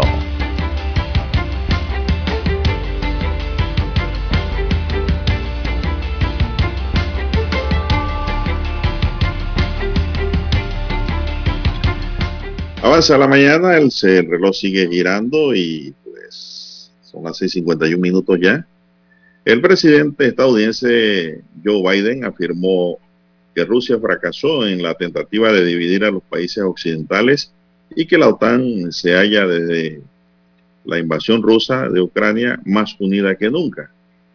Biden también expresó su esperanza de que China se abstenga de ayudar a Rusia en la guerra en Ucrania y se manifestó favorable a la exclusión de Rusia del G20, aunque acotó que esa decisión dependerá del conjunto de miembros de esa instancia de coordinación entre potencias industrializadas y emergentes.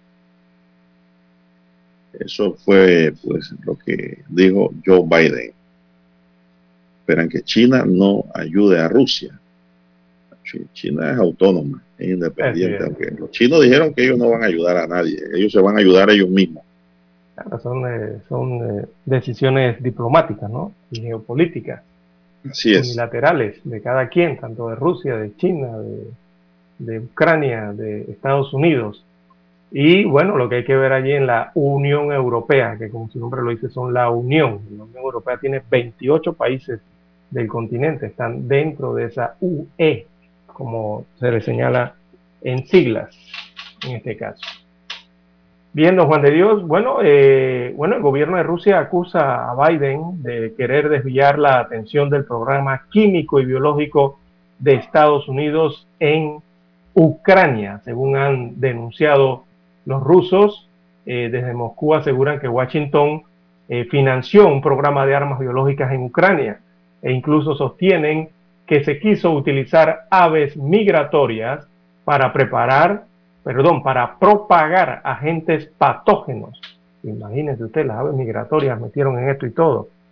Así que sigue acusando el Kremlin entonces a la administración norteamericana de Joe Biden de querer desviar la atención ¿verdad? en la invasión que ha hecho Rusia a Ucrania, los rusos aseguran haber descubierto o, haberse haber, encontrado documentación que habla de esto. Es lo que dicen los rusos, lo que dice el Kremlin. Pero bueno, usted sabe hay tantas mentiras, en la guerra, tantas verdades, Lara, que ya no se distingue entre una y otra. ¿Quién está diciendo lo correcto? Así es, Juan de Dios. Bueno, es lo que le responde entonces Rusia al presidente o a la administración norteamericana. Y mientras todo eso ocurre, don Juan de Dios, oiga, ayer hubo un ataque eh, de misiles, pero no fue en Ucrania, don Juan de Dios. Ayer hubo un ataque de misiles en Arabia Saudita y este ataque fue dirigido a una instalación petrolera saudí. Ese ataque provocó un gigantesco incendio en la ciudad de Jeddah, en Arabia Saudita. Esta es la ciudad donde el día de hoy y este fin de semana básicamente se corre el Gran Premio de Fórmula 1 de Arabia Saudita, don Juan de Dios.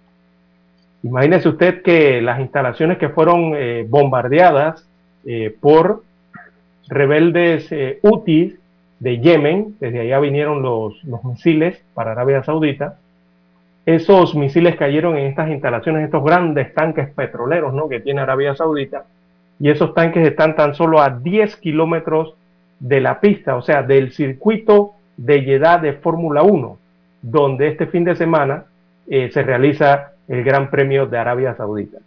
Eh, lo que ocurre allí, don Juan de Dios, es que cuando se dan estos grandes premios de, automovilismo, sobre todo de la Fórmula 1, esto atrae a miles de miles de, fanáticos a, estos, a estos circuitos, que realmente esos circuitos toman vida toda una semana. Las personas están asistiendo al circuito, adicional de todos los corredores que son de diferentes nacionalidades, todos los equipos de Fórmula 1 que también son de diferentes nacionalidades y toda la organización que se hace.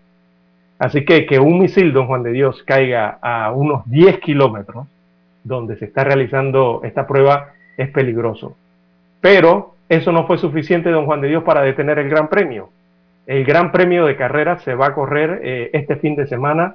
Están a punto de iniciar eh, las clasificaciones a esta hora de la mañana en Jeddah y mañana se corre entonces ese Gran Premio de Arabia Saudita a pesar de la caída de estos misiles eh, el día viernes en las instalaciones de Aranco, allí en la ciudad de Jeddah, que es la segunda mayor ciudad de Arabia, y según las numerosas imágenes que se difundieron, eh, e-, ese gran incendio ¿no? de estos misiles que lanzaron los rebeldes Houthi de Yemen que es un país que está en guerra eh, ahora mismo con Arabia Saudita. Esa es otra guerra que se está librando en el mundo, don Juan de Dios, pero de la que muy poco se habla.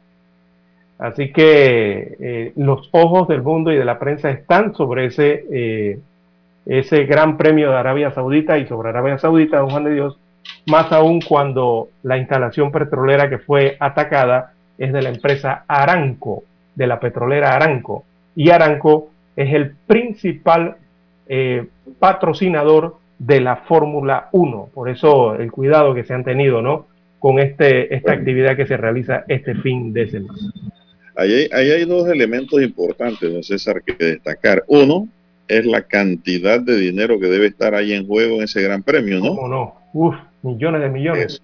que suspenderlo sería una pérdida cuantiosa. Y dos, si llegan a suspender ese evento, aunque los misiles estén eh, lloviendo alrededor de su, alrededores de su escenario, eso conllevaría entonces un éxito de los rebeldes de Yemen en lograr parar la actividad. Entonces, por eso es que Arabia Saudita dice, esto va porque va. Sí, ayer hubo reuniones eh, de los dueños de equipos, también las reuniones de los pilotos, que son los que deciden si corren o no los vehículos, y decidieron correr, pero eh, todo indica que van a correr forzados por la organización, don Juan de Dios. Eh, no todos están de acuerdo en correr el Gran Premio del día eh, de mañana en Arabia Saudita, pero les han indicado que si no corren, entonces tendrían problemas para salir del país, es lo que le han indicado entre comillas. O sea, en pocas palabras les han dicho, o corres o corres. Así es, corre o corre porque prácticamente están secuestrados aquí adentro. El detalle con estos vehículos es que alcanzan tales velocidades, don Juan de Dios, que eh, lo que se pide es que no haya distracciones en la pista mientras ellos van corriendo, porque corren tan cerca a milímetros de paredes de muros de contención y a las velocidades que van de 300, 350 kilómetros por hora, que las distracciones eh, no son buenas, ¿no? Ahora imagínense que en medio de una carrera estén estos eh, disputándose las posiciones en el Gran Premio y comiencen explosiones alrededor. O que los misiles, bueno, no todos los misiles son de precisión, don Juan de Dios, que es la otra. Misiles, misiles que van y pegan donde... Donde no deben pegar. Se desvían.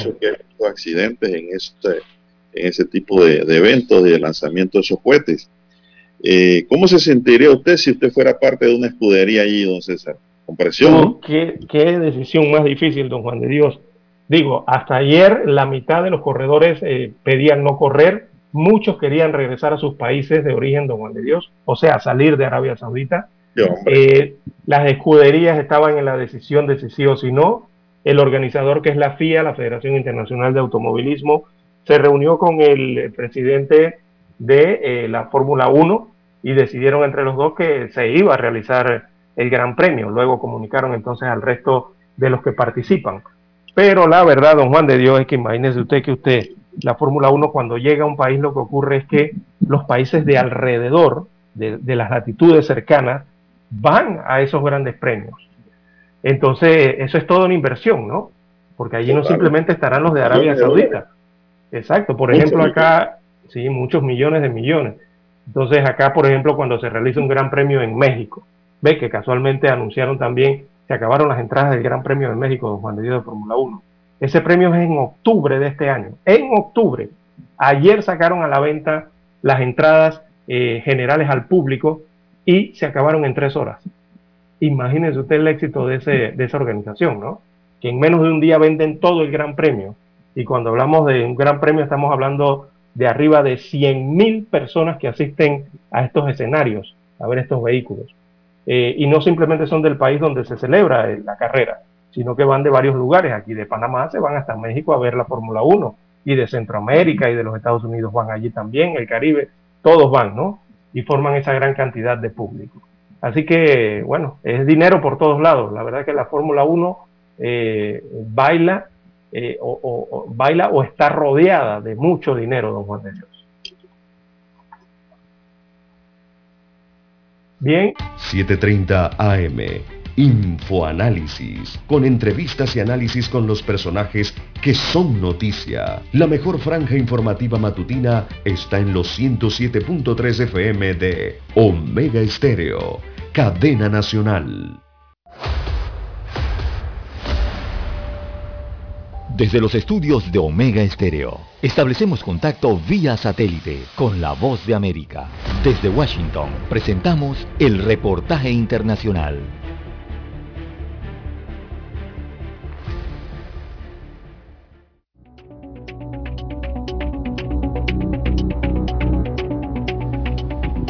¿Qué tal? Les doy la bienvenida. Soy Yasmín López. El presidente Biden llegó a Polonia, país que ha recibido el mayor flujo de refugiados ucranianos. El mandatario estuvo a unos 96 kilómetros de la frontera con Ucrania en la ciudad de Jezhou. Allá precisamente se encuentra nuestra enviada especial, Celia Mendoza. Celia, cuéntanos cómo se ha desarrollado la visita del presidente Biden. Así es, Yasmín, el presidente de los Estados Unidos llegó con mucha expectativa, en especial con este encuentro que tuvo con las tropas de la Brigada 82. Durante esta jornada no solamente resaltó la importancia de la ayuda humanitaria, pero también la labor que han venido haciendo estos miembros del ejército estadounidense que están apoyando las labores de la OTAN, indicando que hacen un trabajo que no solamente tendrá consecuencias para Ucrania, pero para el resto del mundo y generaciones venideras. La primera parada de Biden fue con miembros de la 82 segunda División Aerotransportada del Ejército de Estados Unidos cerca de la frontera con Ucrania. Lo que está en juego, no solo en lo que estamos haciendo en Ucrania para tratar de ayudar al pueblo ucraniano y evitar que continúe la masacre, sino más allá de eso. Lo que está en juego es cómo serán sus hijos y nietos en términos de su libertad. En la visita a Yeshua, una ciudad polaca a escasas millas de la frontera con Ucrania, Biden participó junto al presidente de ese país en una mesa de trabajo sobre la situación de los refugiados que escapan de Ucrania por la guerra. En el encuentro, la administradora de la Agencia de Estados Unidos para el Desarrollo Internacional USAID advirtió sobre la profundidad de la crisis. Se necesitaron poco más de cuatro años para que cuatro millones de refugiados huyeran de la guerra de Siria. Ucrania podría alcanzar ese número dentro de cuatro días, poco más de un mes desde que comenzó la guerra. Biden resaltó la recién anunciada contribución estadounidense de mil millones de dólares para atender las necesidades de los refugiados en Europa, al tiempo que subrayó la importancia de mantener a las democracias unidas. Para reducir la devastación que está ocurriendo a manos de un hombre que francamente creo que es un criminal de guerra y creo que también cumplirá con la definición legal de eso. El líder estadounidense también advirtió sobre las consecuencias del conflicto en la seguridad alimentaria global. La mala noticia es que ellos son la canasta del pan del mundo, Ucrania y Rusia. Pero nosotros, Estados Unidos, vamos a hacer nuestra parte para conseguir ser el tercer mayor productor de trigo en el mundo. Nuestros amigos canadienses van a hacer lo mismo. El presidente se reunirá este sábado con el líder polaco Andrzej Duda para hablar acerca de temas de seguridad, ha confirmado la Casa Blanca, y antes de regresar a Washington se reunirá con refugiados ucranianos en Varsovia y entregará declaraciones como cierre de este viaje a Europa que empezó en Bruselas y termina en Polonia. Yasmín. Seguiremos atentos del desarrollo de esta noticia. Celia, muchas gracias. Bien, y mientras las tropas rusas no cesan sus ataques en varias ciudades ucranianas, las autoridades de Mariupol difundieron testimonios e imágenes del ataque perpetrado la semana pasada en un teatro repleto de civiles. Aseguran que los bombardeos dejaron cerca de 300 muertos. Laura Sepúlveda nos trae lo más reciente. Casi 10 días después del ataque al teatro de Mariupol, el ayuntamiento mostró imágenes de la destrucción de la ciudad e informó en su canal de Telegram su conteo sobre el saldo del bombardeo, el cual no ha podido confirmarse de manera independiente. Testigos presenciales informaron que unas 300 personas murieron en el teatro dramático de Mariupol como resultado del bombardeo de un avión ruso. Kiev sigue registrando ataques y sus residentes se indignan cada vez más. Quiero matar a Putin. Si lo viera ahora, creo que tendría suficiente poder para quebrarlo. Nuestros hijos sufren sin razón. Nuestros hijos y nosotros vivimos bajo un miedo constante. Por su parte, el embajador ruso ante Italia aseguró que su foco de ataque no son civiles. Como persona común, veo con gran tristeza y compasión el sufrimiento de los civiles. A lo que el alto representante del Estado Mayor de Rusia, Sergei Rutskoy, sumó que su país ahora se concentrará en derrotar a las fuerzas ucranianas en la región oriental de Donbass. Y el mandatario ruso acusa a países de Occidente de tratar de omitir a Rusia y su gente. Me refiero a la discriminación progresiva de todo lo relacionado con Rusia, una tendencia que se está desarrollando en varios estados occidentales y con la plena connivencia y en ocasiones con el apoyo de las élites gobernantes. Ucrania discrepa. Su asesor presidencial insiste en que falta presión de otras naciones contra Rusia. O cerrar los puertos europeos, por ejemplo, para los barcos rusos, o congelar las cuentas rusas en la cuenca europea, confiscar los activos o desconectar todos los bancos rusos de SWIFT, no solo siete bancos menores. Por lo pronto, un reporte de inteligencia británica publicado este viernes señala que Ucrania ha podido recuperar ciudades y posiciones defensivas hasta 35 kilómetros al este de Kiev. Laura Sepúlveda, Post de América. Y durante la gira europea de Biden, Estados Unidos y la Unión Europea anunciaron este viernes una nueva asociación para mitigar la dependencia que tiene ese continente de las fuentes energéticas rusas. El plan tiene como meta que Estados Unidos y otras naciones aumenten las exportaciones de gas natural a Europa en 15 mil millones de metros cúbicos este año. Los funcionarios estadounidenses no especificaron cuáles países proporcionarán la energía adicional y dijeron que se tendrá en cuenta el cumplimiento de los objetivos climáticos. El presidente Biden afirmó que Vladimir Putin usa la energía para coaccionar y manipular a sus vecinos y usar las ganancias de su venta para impulsar su maquinaria de guerra. Escucharon vía satélite desde Washington el reportaje internacional. Esto es un insulto al trabajador. Ante el alza desenfrenada de los precios de la comida, las medicinas y el combustible, la CAPAC quiere aumentar solo un centavo por hora, o sea, 8 centavos por día, aproximadamente dos balboas al mes. Esto no da ni para las mascarillas. Llamamos a los trabajadores a la unidad y a la lucha. No aceptaremos migajas mientras los empresarios se hacen más millonarios. Salarios justos o huelga nacional. Mensaje de Suntra. 7.30 AM. Infoanálisis, con entrevistas y análisis con los personajes que son noticia. La mejor franja informativa matutina está en los 107.3 FM de Omega Estéreo, cadena nacional.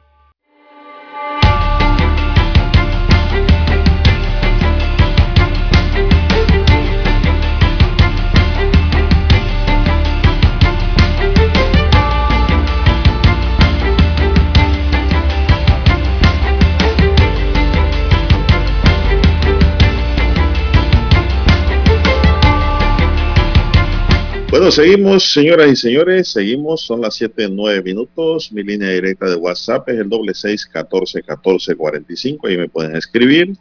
Don César Lara R está en redes. Lara, ¿cuál es su cuenta? Bien, estamos en arroba César Lara R, arroba César Lara R es mi cuenta en la red social Twitter, también para Instagram, ya lo sabe usted, sus mensajes, sus comentarios, denuncias, fotodenuncias, el reporte del tráfico allí, sirve entonces para el resto de los conductores. Bueno, saque su calculadora. porque Canadá, Estados Unidos y ah. México quedaron este jueves muy perfilados para obtener los tres cupos directos que ofrecen las eliminatorias de la CONCACAF para Qatar 2022 tras disputarse la duodécima de las 14 fechas. Faltan dos solamente. Canadá con 25 puntos. Marcha adelante. Estados Unidos le sigue con 22 y México con la misma cantidad. Ya están muy cerca de sellar el revisado directo a Qatar, mientras que Costa Rica avivó sus esperanzas de ir por la vía del repechaje al llegar a 19 unidades y desplazar a Panamá, que quedó con 18. Precisamente los ticos vencieron 1 por 0 a los canadienses en un partido histórico para los ticos que hasta hoy marchaban invictos con un tanto de Celso Borges de esta forma, aplazaron matemáticamente la aspiración de los de la hoja de parra de acreditarse en el Mundial luego de 36 años, es decir, impidieron ese día que los canadienses se anotaran ya en la lista para ir al Mundial. Los costarricenses dirigidos por el colombiano Luis Fernando Suárez visitarán el próximo domingo al ya eliminado El Salvador mientras que Canadá será anfitrión de Jamaica. En el clásico de la CONCACAF, México y Estados Unidos empataron sin goles en el Estadio Azteca de la Ciudad de México en un partido muy parejo en el que estadounidenses y mexicanos alternaron el dominio del balón. En la decimotercera y penúltima fecha de CONCACAF del octagonal final, México será visitante de una Honduras, última en la tabla con cuatro puntos, mientras que Estados Unidos recibirá a una Panamá herida que lucha por recuperar el puesto de repesca. Por eso que le dije a don César de que Panamá puede verse como un ave, un ave con un ala ahora mismo. Los panameños que hasta esta fecha de hoy tenían ese medio cupo de la CONCACAF lo cedieron a Costa Rica tras empatar uno a uno con Honduras y quedar con 18. Rolando Blackburn, delantero de la Roja Centroamericana, mientras que Kevin Maldonado puso el empate por los catrachos. Ese primer partido, en el primer partido de la jornada, El Salvador perdió todas sus chances de clasificar a Qatar tras empatar 1-1 contra Jamaica en Kingston. Ese se acabó de hundir. Con ese resultado, El Salvador, dirigido por el exmundialista Hugo Pérez, llegó a 10 puntos en la clasificación de la CONCACAF, mientras que los Reggae Boys se quedaron con ocho unidades, don César, es decir, se quedan en tierra ya. Así que pues para Panamá mañana es un partido decisivo de vida o muerte. Usted no nos ve, Lara, ni siquiera con esperanza. Y nos comenta. Bien, don Juan de Dios. Eh, bueno, lo que necesita la selección de Panamá y las selecciones eh, que están en disputa por los, eh, por los boletos, usted lo ha mencionado. Bueno, Panamá necesita ganar ante los Estados Unidos primero que nada. Ya ellos han viajado a Orlando, están en los Estados Unidos. y segundo, después de que gane allá los Estados Unidos, necesitaría que México no sume ante Honduras. O sea, necesitaría que México pierda el domingo ante Honduras. Eh, México ha viajado sin su director técnico a Tegucigalpa, eh, don Juan de Dios. Y eh, también necesita, después que pase eso, que Costa Rica pierda ante El Salvador. esas son las tres piedras que hay, ¿no? En el camino de Panamá para obtener esos tres puntos que, bueno, nos vuelvan a poner arriba de, o colocar arriba de Costa Rica en la tabla general de posiciones, don Juan de Dios. Es lo que requiere Panamá. Así que... Eh, no, no, es que hay que combinar aquí. Eh, Panamá debe ganar, a Estados, eh, debe ganar a Estados Unidos y que México no gane en Honduras, que gane Honduras, ¿verdad? Y que Costa Rica pierda en El Salvador. ¿Qué necesita Costa Rica? Costa Rica necesita ganar ante El Salvador, evidentemente, que México tampoco sume en Honduras, o sea que pierde, y que pierda y que Estados Unidos eh, por lo menos le empate eh, o pierda con Panamá. Es lo que necesita Costa Rica entonces eh, para seguir sumando más puntos que Panamá. Bueno, y esto, Estados Unidos, ¿con quién le falta jugar? Con Panamá, ¿verdad? El último partido, no, el último partido de los Estados Unidos eh, tendría que ser, eh, veamos, eh, el, último es con Costa Rica. Tienen que, tienen que viajar a Costa Rica. Estados Unidos. Sí, el día miércoles. Estados Unidos tiene que venir a Costa Rica. Yo le hice un comentario, supongamos. Y Panamá y Canadá viene a Panamá entonces. Bueno, supongamos que Estados, que Costa Rica gane sus dos partidos, El Salvador y después le gane a Estados Unidos. Y que Panamá le gane a Estados Unidos mañana y que le gane a Canadá, milagrosamente. Yo creo que se queda Estados Unidos. Costa Rica pasaría en la tercera casilla y Panamá iría al repechaje. Pero para eso tendría, sí, pero para eso tendría que perder Estados Unidos. Bueno, pero que a Estados Unidos le falta jugar con Panamá y con Costa Rica. Pero tendría que perder Estados Unidos. Bueno, que pierda sus dos juegos. ¿Por qué ah, no lo puede perder? Esperemos que los pierda. se ha quedado. Todo Panamá espera que los pierda, don Juan de Dios. Los ticos también. Esperan que Estados Unidos pierda sus dos juegos. Bueno, vamos a la pausa, dice Roberto, y volvemos.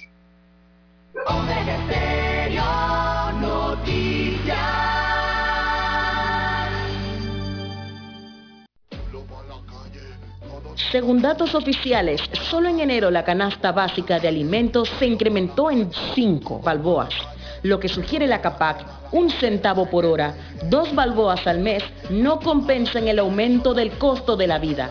Esto no da ni para las mascarillas. Este pueblo no aguanta más. Salarios dignos o huelga nacional. Unidad, unidad, unidad. Mensaje de Suntra. Problemas de tierra, accidentes graves, reclamos a aseguradoras, incumplimientos de contratos, reclamos de herencias, todo asunto civil y penal, consulte al 6614-1445. Ahora contamos con el servicio de asesoría, confección de pliegos de cargos, impugnación y defensa en materia de contrataciones públicas. 6614-1445. Licenciados Juan de Dios Hernández Sanjur y Belkis Hernández Díaz. Cuando nadie creía en el FM estéreo. Esta es la nueva generación en radio. Esta es la generación Omega. Construimos el camino que seguirían las demás. Omega Estéreo. 41 años de profesionalismo, evolución e innovación.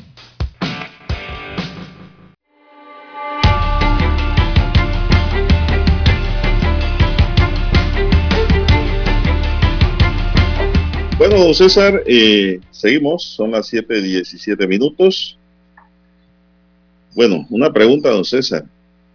¿Tiene o no tiene opción Panamá todavía? Claro que tiene opciones, don Juan de Dios. También las tiene Costa Rica. Hasta el momento también tiene opciones eh, Estados Unidos, México y Canadá. Son los únicos cinco que están realmente con opciones en, este, en esta tabla de ocho. El resto está eliminado hasta el momento. Los cinco que tienen opciones son los que le acabo de mencionar. O sea, Panamá pierde su ilusión si pierde mañana. Eh, si pierde mañana, sí, ya. Eh, no, no, le alcanzarían los puntos. Inclusive, pienso que hasta un empate no le es bueno. Mm, bueno, un empate no sería malo, don Juan de Dios. ¿Usted hay algún empate mañana sería bueno? Eh, dependiendo, bueno, realmente el empate le sirve a Costa Rica, viéndolos entre todos, Canadá le, serviría a Costa Rica. De todos le serviría a Costa Rica el empate de Panamá con los Estados Unidos. Yo pienso que mañana hay que salir a ganar. No, sí, es que hay que ganar los dos partidos. No, es que no hay de otra, hay que ganar los dos partidos. Eh, ese juego lo perdimos, Lara, dice unos entendidos. Por ejemplo, en Crítica Libre hay una columna hoy que leí que dice que Panamá y sus periodistas son unos ingenuos. ¿Cómo es que el bolillo Gómez va a salir y todo el mundo aplaudiéndolo? Es decir, cuando debieron lanzarle los aplausos fue a Christiansen, se lo metieron fue al bolillo. ¿Qué clase fanaticada es esta? Cuando eh, debieron fue aplaudir a lo nuestro. Claro que le crearon una situación al bolillo de majestuosidad y de tranquilidad, no lo estresaron, no le, robaron la calma y jugó de la mejor manera con sus jugadores, al igual que sus jugadores, y nos sacaron el triunfo del bolsillo, don César. Porque así fue, nos sacaron el triunfo del bolsillo. Eh, el juego pudo haber quedado 1 a 0 a favor de Panamá. Pero bueno, ya eso es como quien dice, se aprende, se aprende a veces con los golpes. Eso a mí no me gustó, usted sabe, don César, y no es que el bolillo me caiga mal al bolillo. Se le agradece como fanáticos del fútbol que somos, eh, de que pues eh, jugó con Panamá y, y, Panamá jugó en el Mundial con él. Pero hasta allí, eso no lo hizo gratis. Eso no lo hizo de gratis, ni de desprendimiento, cuando las cosas son de, de verdad de corazón, que se le da una validez distinta. Pero donde está lo crematístico, donde está el dinero, esto, en realidad hay muy poco que agradecer porque usted está pagando por un servicio. Se le pagó eso, y, realmente ese, ese saludo, eso, eso hasta lo promocionaron don Juan de Dios antes del partido, en los medios de comunicación, sobre todo los deportivos, en los programas deportivos, de que iba a haber un acto especial para el Bolillo Gómez, o sea, todo eso ya estaba eh, medio planeado, don Juan de Dios, medio organizado. Y usted sabe que la fanaticada escucha radio cuando va para el estadio. Eh, entendidos en la materia, dice que esa fue una ingenuidad eh. de los fanáticos panameños y de los periodistas panameños que aplaudieron eso. Y, de la organización también, ¿no, Juan de Dios? Y de la organización, porque Yo no creo que los periodistas se vayan a lanzar algo así. Claro, en donde hay mucho que sin faltarle el respeto, al contrario, Lara sin faltar al respeto, sin faltar a las reglas, pero tampoco es para estar aplaudiendo, al contrario. El bolillo con la tranquilidad del mundo, Lara. Estaba reído por dentro, se le notaba. Así que, bueno, fue uno de los primeros errores que cometió Panamá. Hablando de técnicos, don Juan de Dios, eh, le reitero que para mañana hay un técnico que no va a estar en el banquillo no porque no lo hayan despedido, ¿ah? No por eso. Se trata del técnico de México, el Tata Martino, conocido, ¿no? Gerardo Martino. Él no estará en el banquillo mañana en Tegucigalpa, Honduras, perdón, donde se va a desarrollar el, partido entre Honduras y México, ahí en tierras centroamericanas, porque está enfermo, don Juan de Dios. Ah, Así que él no estará en el banquillo mañana, no va a dirigir a México desde el banquillo quizás esto sea un plus, ¿no? Para Honduras. Bueno, ojalá Honduras haga algo bueno y se ganen a los a los mexicanos, porque ahí tampoco tienen nada que perder y mucho que, que, que ganar. en ese juego, al igual que con el de Panamá. Así es. México, ¿qué necesita? ¿Qué necesita mañana México? México necesita ganar a Honduras y que Costa Rica empate o pierda con El Salvador. Si eso ocurre, México obtiene su boleto directo al Mundial el mañana. Así es, así es. Bueno, lo dice aquí eh, crítica hoy de que en la columna que le hice referencia a don César, es de que el bolillo sacó provecho de una afición y prensa ingenua. Eso no lo estoy inventando yo. El que lo quiera leer, que lo busque en crítica libre. Dice, el bolillo vino a buscar, en busca de sumar mérito que justifiquen su continuidad en Honduras. Llegó con un ramo de rosas por delante y con el puñal escondido a su espalda, dice hoy este titular, ¿no?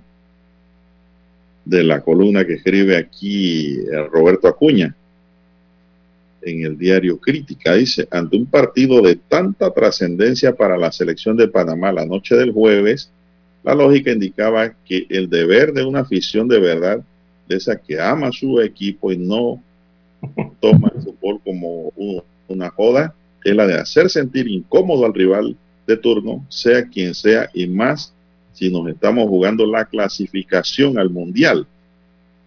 Yo comparto eso. Así es. el, pueblo panameño, el pueblo panameño bastante noble, ¿no? El pueblo en general. Pero ya cuando se habla de fútbol y de afición ya es otra cosa, don Dios.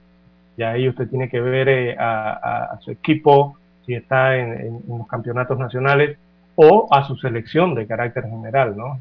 Ya ahí es otra situación. Pero eh, realmente lo que hicieron en el estadio, digo, en pocas palabras, fue recibir como un ídolo, ¿verdad? Como un ídolo eh, al, Bolillo Gómez, exactamente. Que todo el estadio se haya parado, las 20 mil personas que estaban allí. Eso lo hubiéramos dejado para después que Panamá vencía a Honduras. Sí, un reconocimiento aparte, lo invitas por acá, ¿no? que venga a Panamá y bueno, le haces su reconocimiento. Por eso que dicen que somos una fanaticada ingenua y una prensa ingenua, una eh, deportiva así lo califican, bueno, y, esos aplausos le dieron fue fortaleza al bolillo para crecerse sobre Panamá. Porque tocaron sus sentimientos, evidentemente. Imagínese usted, don Juan de Dios, que usted hubiese sido el bolillo. César, aquí hay comentaristas ingenuos que decían que hay que hablar, habría, habría, había que hablar con el bolillo para simplemente que le diera el partido a Panamá. Oye, esto es profesional, Lara, esto es eh. pagado el bolillo recibe una buena suma de dinero de la Federación Hondureña de Fútbol y él no puede estar regalando nada. Que hay gente que piensa que estos son juegos amistosos. bueno, es más, eh, eh, eh, las ferias de las escuelas secundarias. Ante ese hecho, sí, ante ese hecho, don Juan de Dios, quizás lo que lo hayan, lo que lo que hayan hecho con eso de, de pedirle a que le entregara el partido a Panamá, los periodistas que hayan hecho eso, más bien lo que, lo, que debieron, bueno, lo que ocurrió fue que, digo, un director técnico profesional lo que hace es que se motiva más, pero es para ganar el partido, no para entregar el partido. Claro. El bolillo venía a sacarse el clavo que le metimos en Honduras. Quizás ahí está la respuesta. ¿no? Él venía con ese clavo adentro. Y olvídese de lo demás. El, el bolillo es un profesional del fútbol un director profesional. Eh, él no venía aquí a repartir flores, como dice el columnista. No, no, no. Él venía a sacarse ese clavo que tenía que Panamá le metió en Honduras, en donde también casi no ganan. ¿eh? Arrancaron por delante allá, recordemos. Y bueno, ¿qué, podía hacer el Bolillo Gómez al salir ante 20 mil personas en un estadio? ¿no? ¿Qué hubiese hecho usted? Nada. El, hombre se quedó sin aliento. El hombre se quedó sin aliento, don Juan de Dios el hombre se quedó sin aliento y no pudo, en una situación como esa, ¿usted qué va a esconder sus sentimientos? Claro que se puso a llorar, ¿verdad? Eh, porque eh, ah, en un, momento emotivo. Estábamos en los Juegos Florales. Ah, bueno. Esa no es la fanaticada real del fútbol. Eso en otros países le hubieran dado una silbatina por ser de la parte contraria. Así que bueno, nos toca aprender. Todavía tenemos una fanaticada ingenua en el fútbol. Mire que no estoy exhortando a nadie a faltar el respeto, ni a violar derechos humanos, ni violar las reglas del fair play, nada. Simplemente usted incomoda al contrario con cosas sencillas, pues. Una silbatina en el estadio. Oiga, trágame tierra. Pero es que el bolillo sabe manejarse bien, don Juan de Dios. Mire, bien, mire, eh, mire lo que hizo en Panamá, mire lo que hizo en Panamá. Ahora mire lo que hizo ante lo que va frente a México. La, prensa. ¿Qué hizo ayer? ¿Qué hizo ayer? Mire lo que hizo el Bolillo Gómez ayer. Mire lo que hizo el Bolillo Gómez ayer allá en Honduras. Se enteró que el Tata, el director técnico del equipo que va a enfrentar, eh, está enfermo. ¿Qué hizo? Agarró, se paró del lugar donde estaba entrenando con su equipo a cuando llegó México al estadio y se acercó a un grupo de periodistas mexicanos. Él se fue caminando allá, se acercó a este grupo de periodistas eh, mexicanos y les consultó qué pasaba con el Tata Martino, que cómo estaba, preocupado por su salud. Y usted ya sabe cuando pasa eso, ¿no? Encendieron las cámaras y entrevistas para el Bolillo Gómez de una vez, preocupado por el Tata Martino, preocupado por su colega. Oiga, todo eso lo han difundido ahora a nivel internacional. ¿Y quién ha quedado bien? El Gómez. Todo lo o sea, e, es, muy inteligente. De eh, primera. Exactamente. Y lo utiliza a favor de su selección también, don Juan de Dios. Papá, él le están pagando. Así es. Muy, muy inteligente el Bolívar Gómez. Le están pagando bien. Él, si no gana en la cancha, gana afuera. Exacto. Él no fue a hablarles que, que, les iba a ganar a los hondureños, que les iba a hacer, no, no, ni de estrategia, ni cómo iba a parar el equipo, no. Todo lo centró en, estamos preocupados por el Tata Martínez. Bueno, se nos acabó el tiempo, ese Roberto. Esperemos, pues, como buenos panameños, buenos fanáticos, que Panamá mañana empiece la carrera por el milagro. Y pienso que Estados Unidos es vulnerable en la cancha. Si Panamá juega concentradamente, Exacto. juega concentradamente, no pierde espacio, no pierde el control eh, y sus delanteros hacen el trabajo, Panamá puede cosechar ese triunfo mañana. Si ya Estados Unidos se la ha visto a gata para ganarle a Panamá. ¿Cómo fue el último juego? Panamá-Estados Unidos, Panamá, ¿cómo quedaron empate? 1-0, ganó Panamá. Ahí está, pues. Ahí está. 1-0 lo ganó Panamá el primero. ¿Por qué no podemos ganar mañana? Claro que se puede. Aquí los equipos duros de verdad, yo considero que el duro de verdad es México. Eh, México, por su es el equipo más duro aquí para todo. Así es. Bueno, yo sí tengo mi, opinión en eso, don Juan de Dios. Espero que Panamá mañana gane. Claro, es mi país, es mi selección. Espero que ganen el día de mañana. Y como siempre sostengo desde el inicio de la eliminatoria que el rival directo de Panamá siempre ha sido los Estados Unidos de América. Y bueno, mañana hay que demostrar eso nuevamente, eh, hacerle frente a este equipo y en su territorio. Bueno, yo digo lo mismo y lo comparto con fanático. Ayer me lo comentó vía WhatsApp de que si Costa Rica gana sus dos juegos, porque Costa Rica tiene más facilidad por el juego que tiene El Salvador en el papel, ¿no? Es más fácil. Sí, por lo menos en la estadística. Eh, y Panamá gana sus dos juegos, pero que son bien duros. Costa Rica clasifica, Panamá va al repechaje y Estados Unidos para su casa. Bueno, Nuevamente. Exacto. Eh, bueno, todo está, todas las posibilidades están, don Juan de Dios. No, es que esta gente de Lara, de estos equipos van a echar todo al asador, incluyendo los propios gringos que saben que están temblando donde están. La tierra le tiembla a ellos también, ¿eh? Claro, y no, y este es un juego de desquite también prácticamente. Bueno, así es. Pero bueno, se puede lograr, sí se puede, se nos acabó el tiempo. Roberto Antonio Díaz nos acompañó en el tablero de controles, en la mesa informativa les acompañamos. César Lara y Juan de Dios Hernández Sanjur. Gracias, señoras y señores, y será pues hasta el próximo lunes, Dios mediante. Que todos pasen un excelente fin de semana. Hasta aquí, Noticiero Omega Estéreo. Hogar y Salud